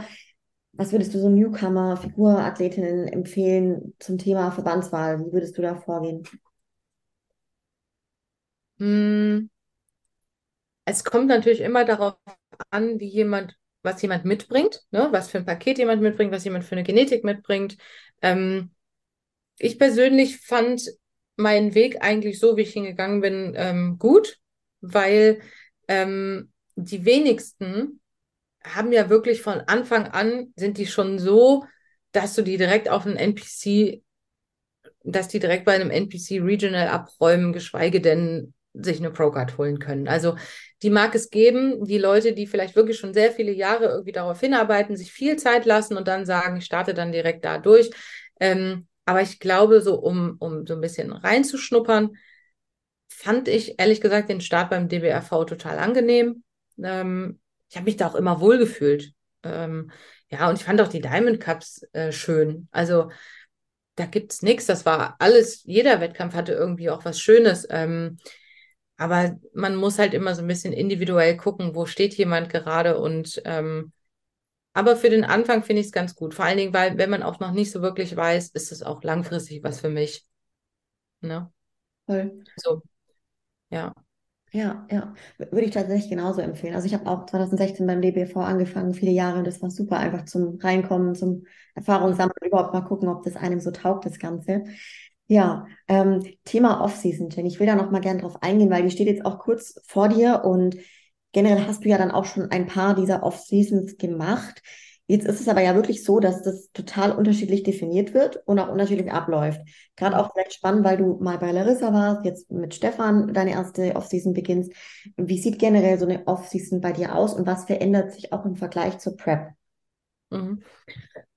Ähm, also für mich ist ja die Off-Season mit Stefan steht mir ja noch bevor. Das heißt, ich kann da jetzt noch gar nicht so viel zu sagen, wie das gestalten wird und wie das ablaufen wird. Ne? Ähm, ich bin aber bisher, ich muss sagen, bisher ein Mensch gewesen, der in der Off-Season auch mal fünf Grad sein lässt. Ähm, und auch ein Stück weit ähm, auch mal das Leben äh, oder jedem auch immer sagt, ihr müsst auch mal das Leben genießen und auch mal was außer Plan machen und außer Plan essen. Ähm, und da bin ich bisher wirklich immer ein großer, großer Freund von gewesen. Ich habe auch immer gesagt, ich bin kein 365-Tage-Bodybuilder. Ähm, und diese, dieser Satz beschäftigt mich aktuell total viel, weil ich mich frage, muss sich mal, muss ich dieses Credo jetzt verändern, weil ich jetzt IFBB Pro bin? Ne? Also ich habe mich da halt selber auch noch nicht so ganz gefunden. Ähm, und das wird sich jetzt wahrscheinlich auch zeigen, wie, wie ich das jetzt in der äh, nächsten Offseason mache. Ich merke aber schon, dass ich jetzt schon mit ein bisschen mehr Ernsthaftigkeit ähm, an die Sache rangehe und mir zumindest vorgenommen habe, zu 95 Prozent im Plan zu bleiben, was ich früher so nicht gemacht habe. Ja, also ähm, so, da, ne, habe ich halt eben auch einfach mal einen ganzen Tag einfach ganz anders gegessen, weil ich einfach Lust hatte, morgens Brötchen mit äh, Wurst und Aufschnitt und Käse und also wild durch, durcheinander, ja, oder dann eben, wenn man unterwegs war, da mal einfach essen gehen und es nicht tracken und so. Also es gab da immer bei mir so Phasen, wo ich das halt mal wieder ein bisschen ernster verfolgt habe, dann nochmal Phasen, wo es wieder ein bisschen lockerer war. Ähm, ja, wie gesagt, kein 365-Tage-Bodybuilder, nicht der Vorzeige-Bodybuilder. Ähm, aber wie gesagt, für mich stellt sich halt jetzt so die Frage, die, die ich mir noch selber beantworten muss, ähm, ob ich das dieses Mal mit, also ob ich das dieses Mal einfach anders angehe. Weil, das wissen wir ja alle, die Off-Season ist einfach mit Sicherheit mit die wichtigste Phase im Bodybuilding, weil da passiert einfach all das, was du brauchst, um, auf den, um das nächste Mal auf der Bühne gut dazustehen. Mhm. Da machst du den Progress, da entwickelst du dich weiter. Und wenn das nicht stimmt, dann ja, kannst du eventuell halt hier und da dann doch nochmal ein paar Punkte einbüßen, wenn es dann um eine Bewertung auf der Bühne geht. Ne? Ich meine, mir hat es bisher ja nicht geschadet, ne? so, muss man ja auch sagen. Ähm, und deswegen, ja, keine Ahnung. Also ich glaube, das wäre dann so Selbstexperiment, mal zu gucken, hey Jenny, jetzt halte ich mal wirklich strikt äh, an Off-Season-Pläne, um dann mal so meine eigene, mein eigenes Resümee daraus zu ziehen, ob das so einen großen Veränderung, also ähm, Progress-Unterschied dann macht oder ob es auch vielleicht mal gut ist, ähm, eben auch mal einfach ein bisschen das Leben zu genießen.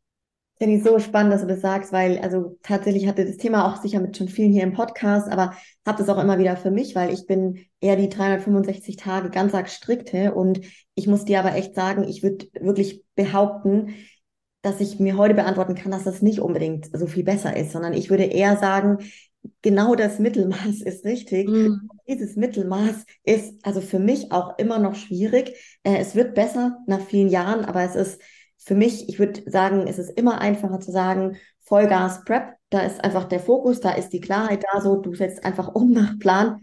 Oder wie wenn jetzt jemand sagt, äh, hier hast du deinen Aufbauplan, aber mach, lass ruhig mal fünf Grad sein. Ne? Das ist so, für mich mhm. ist extrem schwierig, das umzusetzen. Ähm, und ich denke immer, es ist so, natürlich aber auch eine individuelle Geschichte. Also ich würde sagen, das gibt wahrscheinlich nicht das Rezept, was für jeden das Erfolgsrezept ist. Da muss jeder für sich seins finden. Finde es aber voll toll, was du gerade nochmal auch hervorgehoben hast, so äh, was in der Aufbauphase im Endeffekt, dass das so extrem wichtig ist. Und aber auch wieder schön zu sehen, schau mal, beide, also ich habe jetzt auch schon einige Aufbauphasen gemacht, einige Preps gemacht. Auch mir fällt das Thema nicht unbedingt leicht. Ne? So mhm. wird vielleicht mal von Mal zu Mal besser, man entwickelt sich irgendwie weiter, man lernt dazu.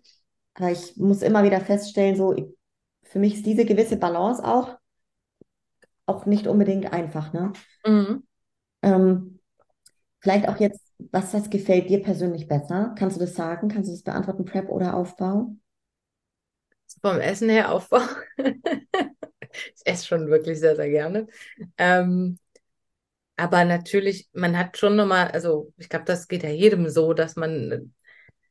Ich habe das Gefühl, dass ich in auch tatsächlich nicht nur optisch, also dass ich das ähm, optisch natürlich schöner finde. Also ich finde es optisch in der Diät schöner. Ähm, aber ich habe auch manchmal das Gefühl, dass ich meinen Körper ganz anders spüre. Mhm. Auch im Training oder so. Ich habe einfach manchmal das Gefühl, also oder auch wenn du, wenn du dir bei gewissen Übungen halt an die, an die Muskelpartie packst, um einfach so ein bisschen Mind-Muscle-Connection oder so aufzubauen. Ich habe das, den Eindruck, dass das besser gelingt, wenn man einen niedrigeren Körperfettanteil hat, weil man einfach näher dran ist, so. Also, weil man irgendwie eine intensivere Verbindung aufbauen kann. Also, das ist mir jetzt diese Prep echt nochmal extrem aufgefallen, dass ich das Gefühl hatte, okay, ich habe das Gefühl, ich habe ein ganz anderes, anderes ähm, Körperempfinden irgendwie. Also ich spüre meinen Körper ganz anders. Ja. ja ganz, am, ganz am Ende spürst du deinen Körper ja gar nicht mehr. Also das ist ja wieder eine andere Geschichte, aber so, so mittendrin halt. Ne? Mhm. Stimmt, stimmt. Also ich weiß auch, was du beschreibst, tatsächlich stimmt. Ähm, jetzt vielleicht auch eine ganz spannende Frage, generell jetzt so auf deine Bodybuilding-Jahre, wenn du zurückblickst. Was sind so deine größten Learnings, die du auch sehr gerne weitergeben möchtest? Äh, es geht immer noch ein bisschen mehr. Das ist jetzt ein ganz kurzer, knapper Satz, aber das hat mich echt viel beschäftigt und ähm, das war echt, ist echt ein Learning, ja. Weil ähm, immer wenn ich so gedacht habe, ich bin jetzt fertig eigentlich, ihr könnt jetzt eigentlich mal ein Refeed machen oder so. Und dann hat sich da aber noch ganz schön viel getan. Ne? Also, mh, mm, ja, also das ist, wenn du denkst, wenn du denkst, du bist fertig irgendwie und bühnenreif, dann ist da, kannst du da immer noch einiges rausholen und verbessern. Ähm, das ist auf jeden Fall ein Learning. Und für mich auch nochmal, weil ich wirklich, ja, ich habe ja am Ende so nochmal so Gas gegeben da zwischen Polen und der M-Pro und ähm, früher Vollgas zu geben. Also mhm. Früher in der Diät schon wirklich nochmal selber gucken, okay, ich schraube nochmal mehr meine Alltagsaktivität hoch. Wirklich am Anfang auch schon viel Gas zu geben. Wenn du noch viel Energie hast, da schon so viel wie möglich zu schaffen dass am Ende heraus, am Ende raus nicht mehr so einen so einen Druck hast oder so, ähm, ja, ein bisschen entspannter sein kannst. Ja. Also ich bin halt immer so, ja, ich habe ja noch Zeit, habe ja noch Zeit, habe ja noch Zeit. Oh, jetzt muss ich mich beeilen, jetzt ist ja ganz mehr viel Zeit, jetzt muss doch schnell was passieren. Und äh, da einfach so, okay, auch wenn du nur eine halbe Stunde Cardio hast, einfach auch vielleicht ein bisschen mehr machen. Oder einfach mal, okay, nochmal 20 Minuten einfach entspannt spazieren gehen, verbrennt auch Kalorien. Einfach gucken, wo kann ich noch ein bisschen was mehr äh, machen. Ähm, weil ich glaube, ich bin es am Anfang einfach wieder zu locker angegangen. Und ja, am Ende raus habe ich halt ein bisschen Stress gekriegt, um dann nochmal was rauszuholen.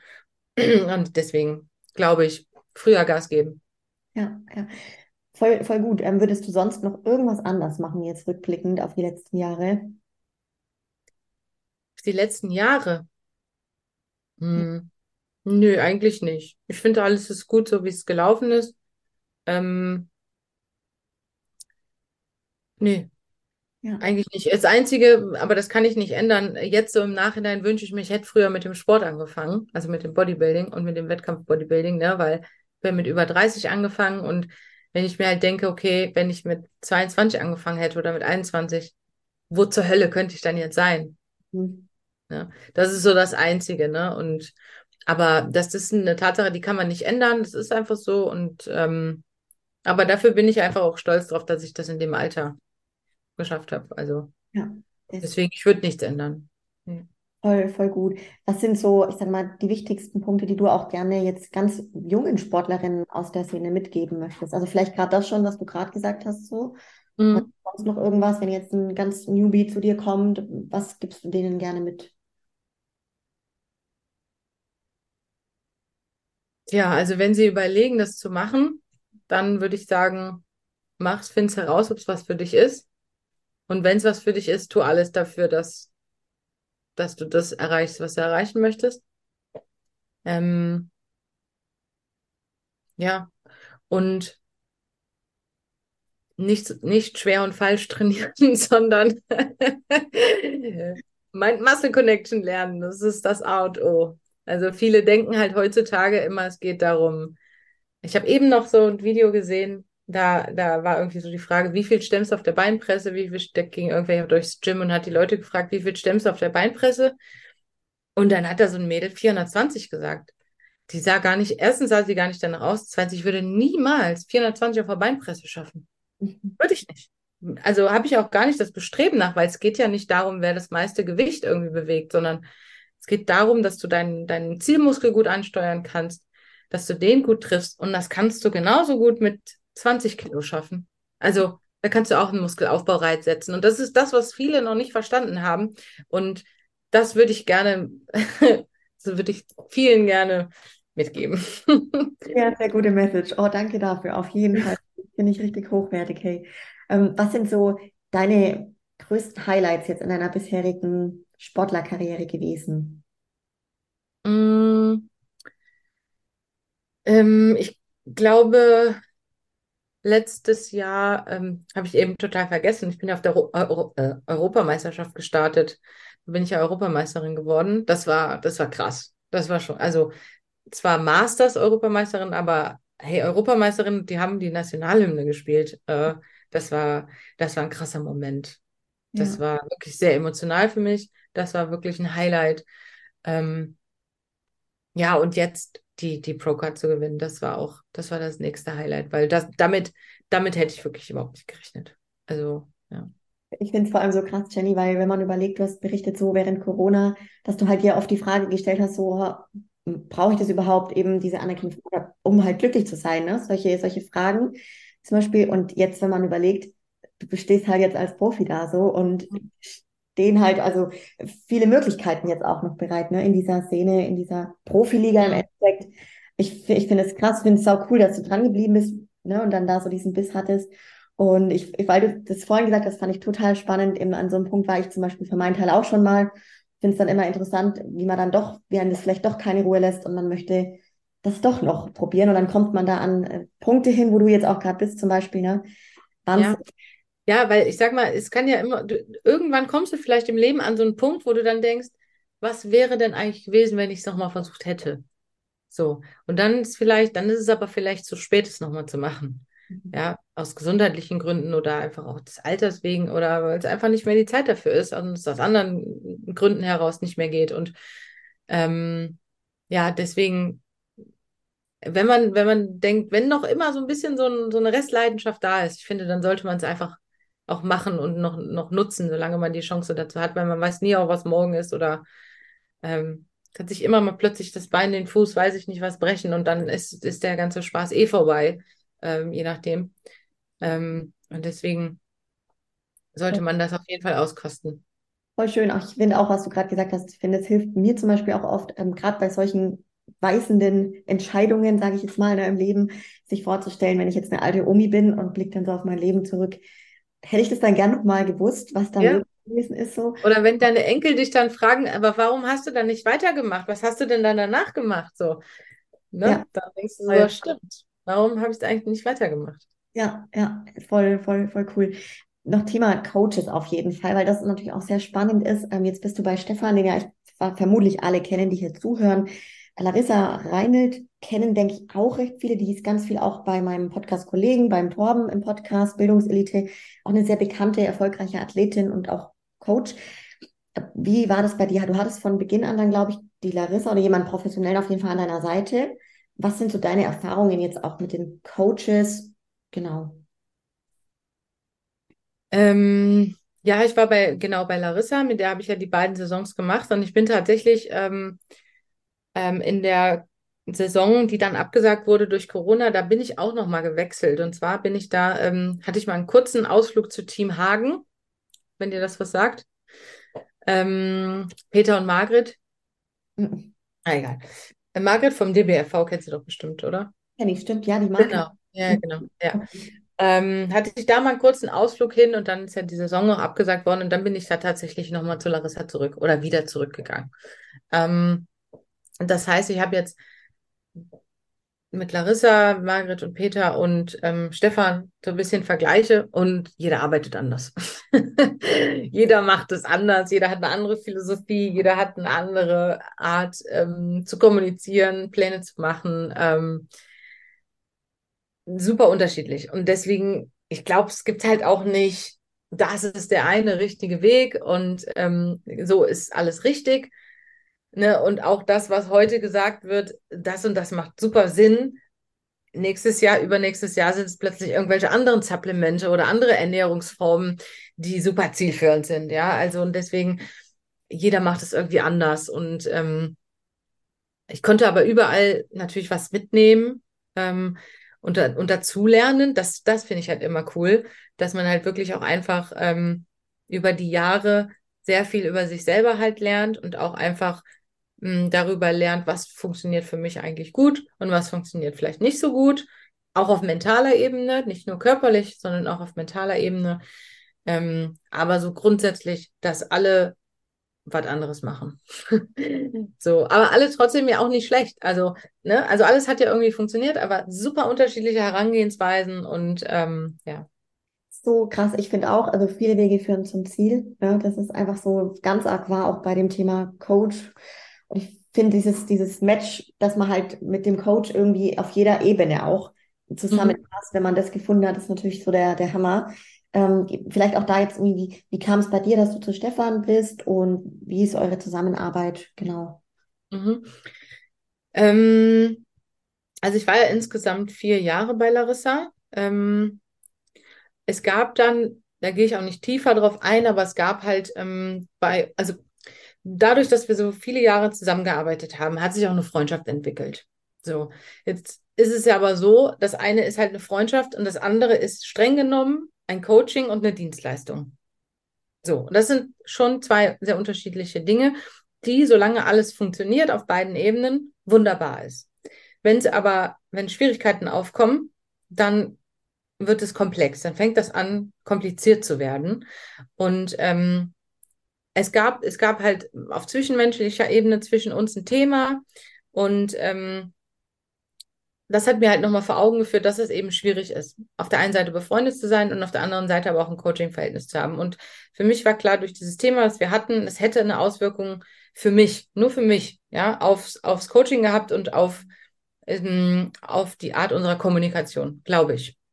Und deswegen habe ich gesagt, okay, beides geht nicht mehr und habe deswegen halt entschieden, okay, ich werde den Coach wechseln, also ich werde das Coaching beenden ähm, weil ich gedacht habe, so besteht weiterhin die Chance, dass man noch freundschaftlich zusammenbleiben kann.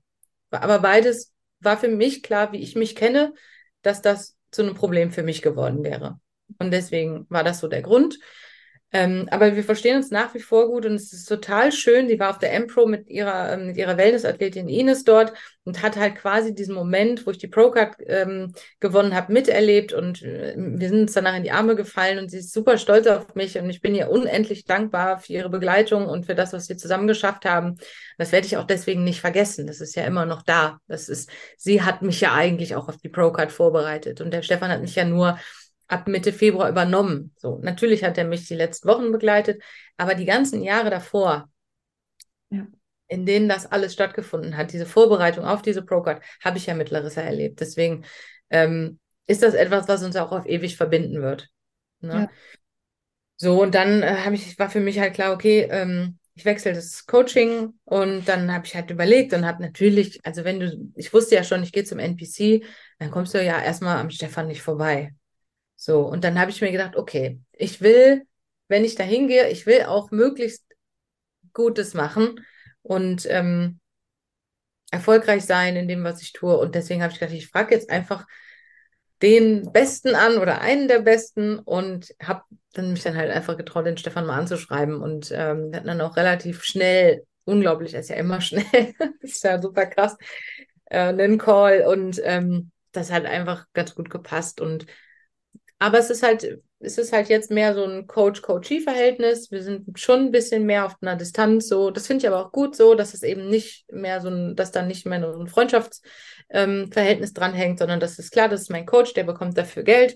Ähm, so, aber partnerschaftlich verstehen wir uns gut, ne? Also in dem Coach-Coachee-Verhältnis, das ist super, da ist eine Wellenlänge Sympathie da ähm, aber eben keine komplexen Themen drumherum. Und mhm. das genieße ich halt sehr, dass das wirklich so ein bisschen, das gibt mir ein bisschen mehr Distanz und das hat dadurch auch eine andere Form der Professionalität. Ja, ja, kann ich voll nachvollziehen, was du meinst, tatsächlich. Voll, voll schön, dass es auch bei euch so gut jetzt funktioniert. Vielleicht auch noch so generell jetzt Thema Umfeld, Thema Reaktionen auch. Ähm, ich meine, viele von uns erleben das ja, dass es irgendwie, wie du auch vorhin mal beschrieben hast, vielleicht am Ende an der Prep ein bisschen so ein man schottet sich ein bisschen ab, man ist für sich, ne?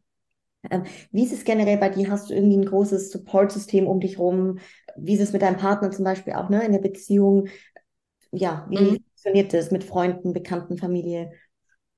Ja, also tatsächlich habe ich ein sehr kleines Netzwerk. Mm, also, oder ich sage immer, ich habe einen kleinen Kreis von, von wenigen, aber sehr tollen Menschen. Ähm, ähm, ja, also tatsächlich ist da nicht so viel Support. Der größte Support ist mein Partner. Ähm, ähm, wir sind seit ähm, vier Jahren, ja, seit, seit vier Jahren zusammen. Ähm, der hat mich in meiner ersten Prep kennengelernt oder wir haben uns in der ersten Prep, in meiner ersten Prep kennengelernt. Das heißt, er kennt das schon von Anfang an.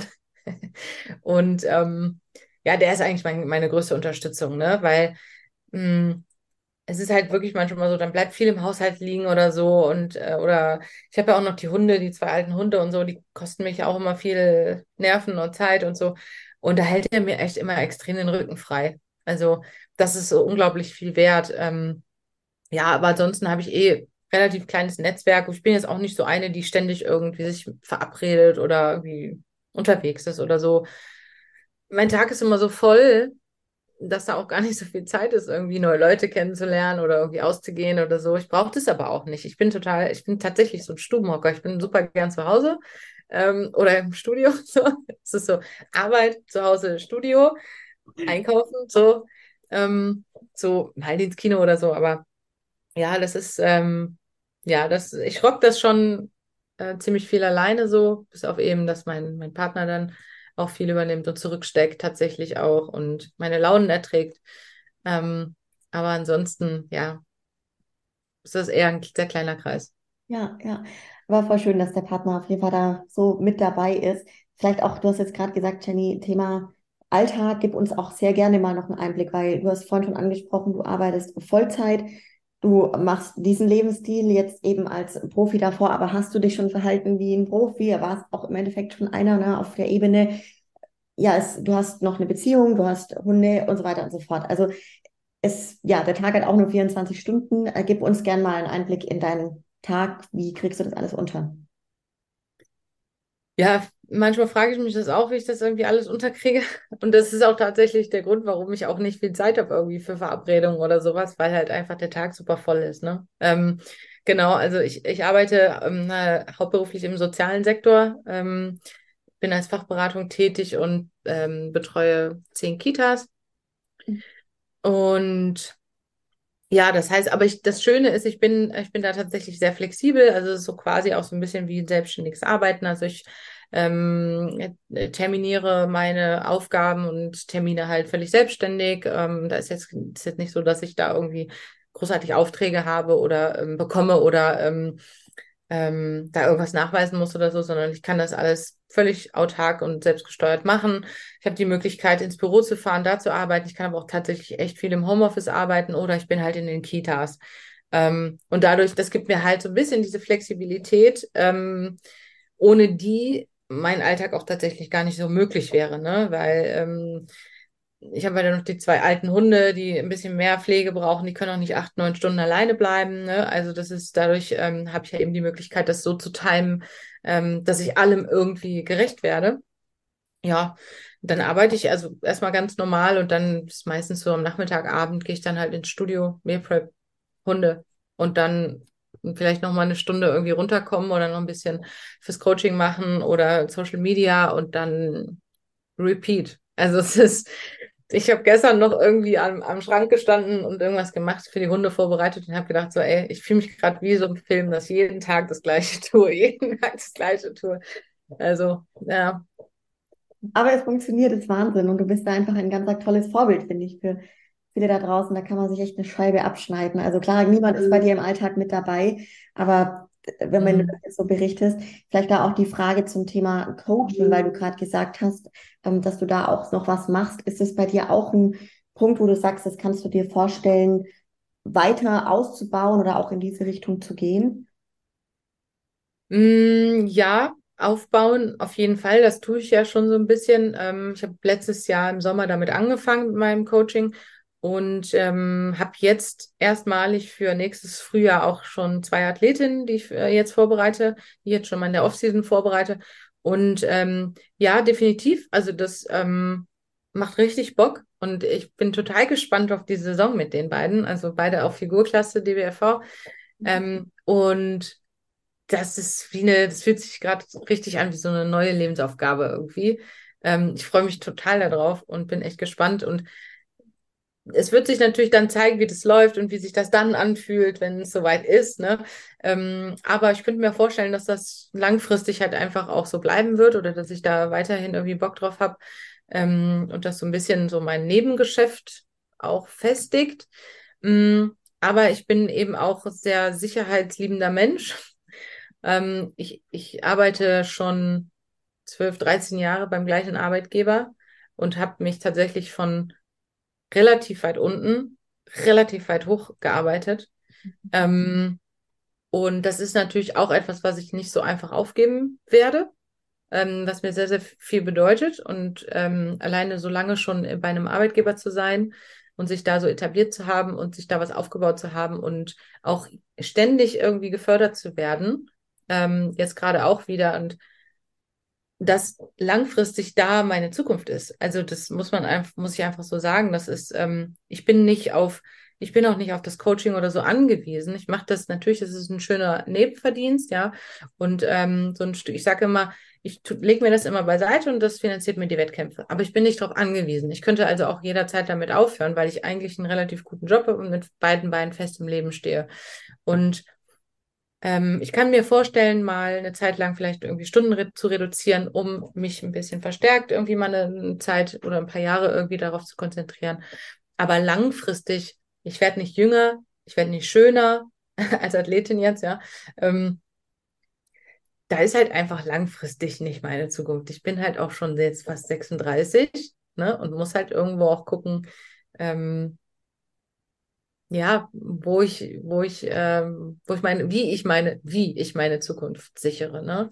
Und ähm, ja, deswegen, also ich habe gerade wieder eine richtig tolle Chance bei der Arbeit bekommen, ähm, weiter voranzukommen. Ähm, und das ist einfach voll krass. und äh, das ist wirklich krass. Und deswegen, ja, ganz, also ganz aufgeben werde ich das halt nicht. Ähm, ich sage auch immer, es bringt auch nichts zu viel, immer drüber nachzudenken, wie, mache ich jetzt am besten und was passiert in fünf oder zehn Jahren. Ich entscheide das immer so, was brauche ich jetzt gerade und ähm, guck dann, wie sich Dinge entwickeln. Vielleicht ist es irgendwann so, dass das Coaching so geil läuft, dass ich mal, keine Ahnung, ein, zwei Jahre aussteige oder so. Ich weiß es, ich weiß es nicht. Ich weiß es nicht. Vielleicht aber auch nicht. Vielleicht äh, läuft es auch im Hauptjob so, dass ich sage, das andere will ich nicht mehr. Also ähm, ich gucke mal einfach gerne, was, was das Leben mir gibt und mache das Beste daraus oder back mir halt einen Kuchen draus so.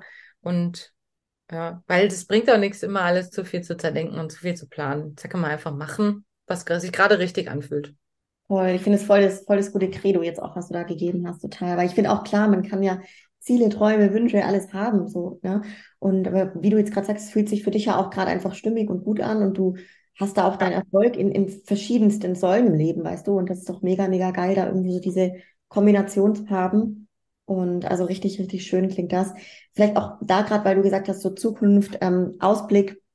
Lass uns auch gerne einen Ausblick machen, wo so, wo es für dich als oder wo deine Ziele und deine Wünsche als Profi-Figurathletin jetzt sind. Also wo siehst du dich in der Zukunft? Ich will gar nicht formulieren die nächsten fünf Jahre, sondern einfach nur, wo soll es für dich persönlich hingehen? Hm, also erstmal will ich noch gucken, was ich noch rausholen kann. Also in meinem Alter und ähm, mit meinen Voraussetzungen so. Ich glaube, ich habe, ich glaube, ich kann, habe noch Reserven. Also ich glaube, ich kann noch ein bisschen mehr rausschleifen, raushämmern. So. Ähm, das würde ich gerne einfach noch schaffen, dass ich sagen kann, so, also bis ich, bis ich vielleicht irgendwie merke, okay, jetzt langsam geht, geht, geht's wieder bergab oder so. Ähm, ich habe einfach, ich, ich würde mich freuen, wenn ich es nächstes Jahr schaffe, mal ins Finale zu kommen auf eine Pro-Show. Ich glaube, das wäre so erstmal mein, was ist das, mittelfristiges Ziel? Jetzt erstmal aufbauen und dann so mittelfristig einfach, ähm, ja, das, das zu schaffen, dass man einfach mal ins Finale kommt, weil das ist ja auch voll schade. Ich habe ja bei der Pro-Show jetzt auch gar keine Medaille oder sowas bekommen. Das ist irgendwie schon schade, dass man keine Erinnerung hat außer Fotos. So, ähm, so, das wäre schon schön. Ähm, wenn es ein bisschen besser läuft, als nur ins Finale zu kommen, umso besser. Aber ach, ganz ehrlich, ach, ich, ich mag das auch nicht so zu sehr über so große Ziele zu setzen. Die mache ich mir, die setze ich mir immer so heimlich und dann, also bisher war es zumindest immer so, dass ich mir die heimlich gesetzt habe und dann habe ich die auch meistens erreicht. Deswegen darf ich nicht zu so viel über meine Ziele sprechen, sonst, sonst funktioniert es vielleicht nicht mehr. Stimmt, das hast du nämlich vorhin schon gesagt, das stimmt, das stimmt. Aber voll schön. Hast du denn dann auch schon, oder hast, habt ihr, Stefan und du, schon irgendwie einen groben Plan? Willst du im Sommer, im Herbst, gibt es da irgendwie schon Planung für Wettkämpfe nächstes Jahr? Also, ich habe jetzt erstmal ganz brandaktuell morgen einen Termin zur Blutabnahme. Wir checken erstmal die Blutwerte jetzt, ne? Jetzt sind ein paar Wochen vergangen, gucken erstmal, wie geht es meinem Körper, wie sieht er von innen aus, passt da alles. Ähm, und ich denke mal, dann entscheiden wir auch, wann jetzt dann wirklich richtig Off-Season losgeht. Jetzt gerade ist äh, für uns beide der Fokus darauf, dass ich wieder ins Lot komme, ne? was so Ernährung betrifft und so. Und bin ja jetzt gerade so auf dem Weg, ähm, dass ich den Eindruck habe, dass es langsam, dass ich langsam wieder in, in den Flow komme oder in die Bahn, besser gesagt. Ähm, ähm, jetzt habe ich schon wieder deine Frage vergessen. Wann, wann Kämpfe geplant ah, ja. überhaupt schon welche? Genau. Ja. ja, genau. Ich hatte Stefan mal gefragt, weil das ist tatsächlich etwas, was ich immer wissen muss, wie es so ein bisschen weit, grob, grob der Plan vom Coach ist. Ähm, und ich habe ihn gefragt, ähm, bis wann ähm, Aufbau und dann hat er auf jeden Fall gesagt, also auf jeden Fall bis Ende des Jahres. Wir müssen halt dann schauen, wie es sich entwickelt. Also mindestens bis Ende des Jahres. Ähm, schön wäre es natürlich schon, wenn ich nächstes Jahr so Frühjahr, Sommer, also ich, ich denke, ja, Frühjahr, Sommer, also eher Sommer wird es dann wahrscheinlich werden, dass man so Januar rum oder so startet mit genug Vorlauf.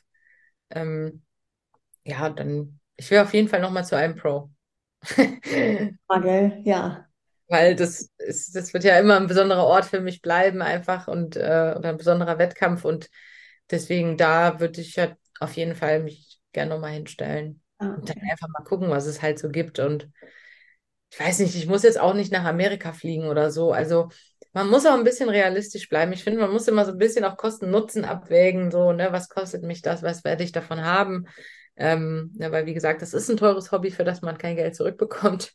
Und ähm, ja, deswegen werde ich wahrscheinlich mich eher so ein bisschen auf europäische Wettkämpfe erstmal konzentrieren, um mal so abzuchecken, wie komme ich an. Und wenn das dann gut sein sollte, so gut, dass man sagt, das lohnt sich, nach Amerika mal zu gehen oder was weiß ich, oder weiter wegzufliegen, dann kann man da immer noch drüber nachdenken. Aber das bringt auch nichts, da jetzt schon solche Pläne zu schmieden. Aber das ist ein guter Punkt, ähm, weil du gesagt hast, das Hobby kostet sehr viel Geld, so ist es. Und wie kann man jetzt dich, Jenny, kann man dich supporten? Für die, die jetzt hier zuhören, die sagen, boah, Mensch, hey, ja, wie kann, wie kann man dich supporten? Ja, also entweder indem man in mein Coaching kommt. Also ich mache, wie gesagt, Lifestyle-Coaching hauptsächlich und Athletencoaching, aber da wirklich nur, wenn es wirklich, wenn wirklich alles gut passt und wenn wir uns das auch gut zusammen vorstellen können. Ähm, genau, oder wenn man bei Sinop bestellt, das ist mein Kooperationspartner, äh, mit dem Code Jenny spart man 10% auf den Einkauf. Genau, damit kann man mich halt auch supporten. Also ich wirklich alles, was ich irgendwie ähm, durch Kooperation oder eben durchs Coaching ähm, einnehme, lege ich mir immer zur Seite. Das ist mein Wettkampfgeld. Und äh, das ist also deswegen eine 1 zu 1 Unterstützung tatsächlich. Ja, ja, voll schön. Und wir, wir sind auch am Ende. Und Jenny, du kennst vielleicht so am Ende äh, noch die, ja, das weiße Pla Plakat. Du hast auch schon ganz tolle Botschaften, finde ich, rausgegeben. Gerne aber auch nochmal so deine Endbotschaft an die Zuhörerinnen und Hörer, die hier dabei sind. Ja, was schreibst du da drauf? Ja, voll schwierig die Frage. Also ich habe jetzt ja auch so ein bisschen deine Podcasts gehört und viele sagen, also das waren jetzt zuletzt ähm, zwei, die so gesagt haben, wenn ihr Ziel habt, dann verfolgt das, ne? Äh, und äh, so und macht es zu eurer Priorität. Und das würde ich jetzt natürlich auch, also das sehe ich auch so, aber deswegen, ich will nicht das Gleiche sagen. Äh, deswegen würde ich sagen, ähm, man, also ich bekomme oft die, die so Nachricht, ob man zu alt, äh, mit über 30 irgendwie zu alt ist oder so. Nein, ist man nicht man ist nie zu alt, um irgendwie seine Ziele zu verfolgen oder um neue Wege einzuschlagen. Und es gibt immer einen Weg und ähm, es gibt immer Möglichkeiten. Und man muss manchmal auch einfach ein bisschen Mut haben, mal ein Risiko einzugehen oder auch einfach mal was Neues auszuprobieren.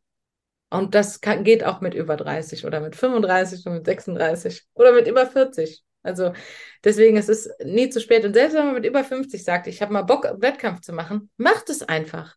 Macht nochmal das Beste, holt nochmal eine beste Version von euch selber raus, weil äh, das ist machbar, das ist möglich und man lernt einfach so viel über sich selber und über seinen Körper und man kann so viel aus dem Wettkampfsport. Es wird ja oft so abgetan, irgendwie ja, Bodybuilder sind irgendwie blöd, aber man kann so unglaublich viel daraus für sein Leben äh, lernen und adaptieren aufs normale Leben. Dinge wie Disziplin, Durchhaltevermögen, Teamgeist. Also so, das, das wären, glaube ich, so Sachen, die ich mit auf mein Blatt schreibe.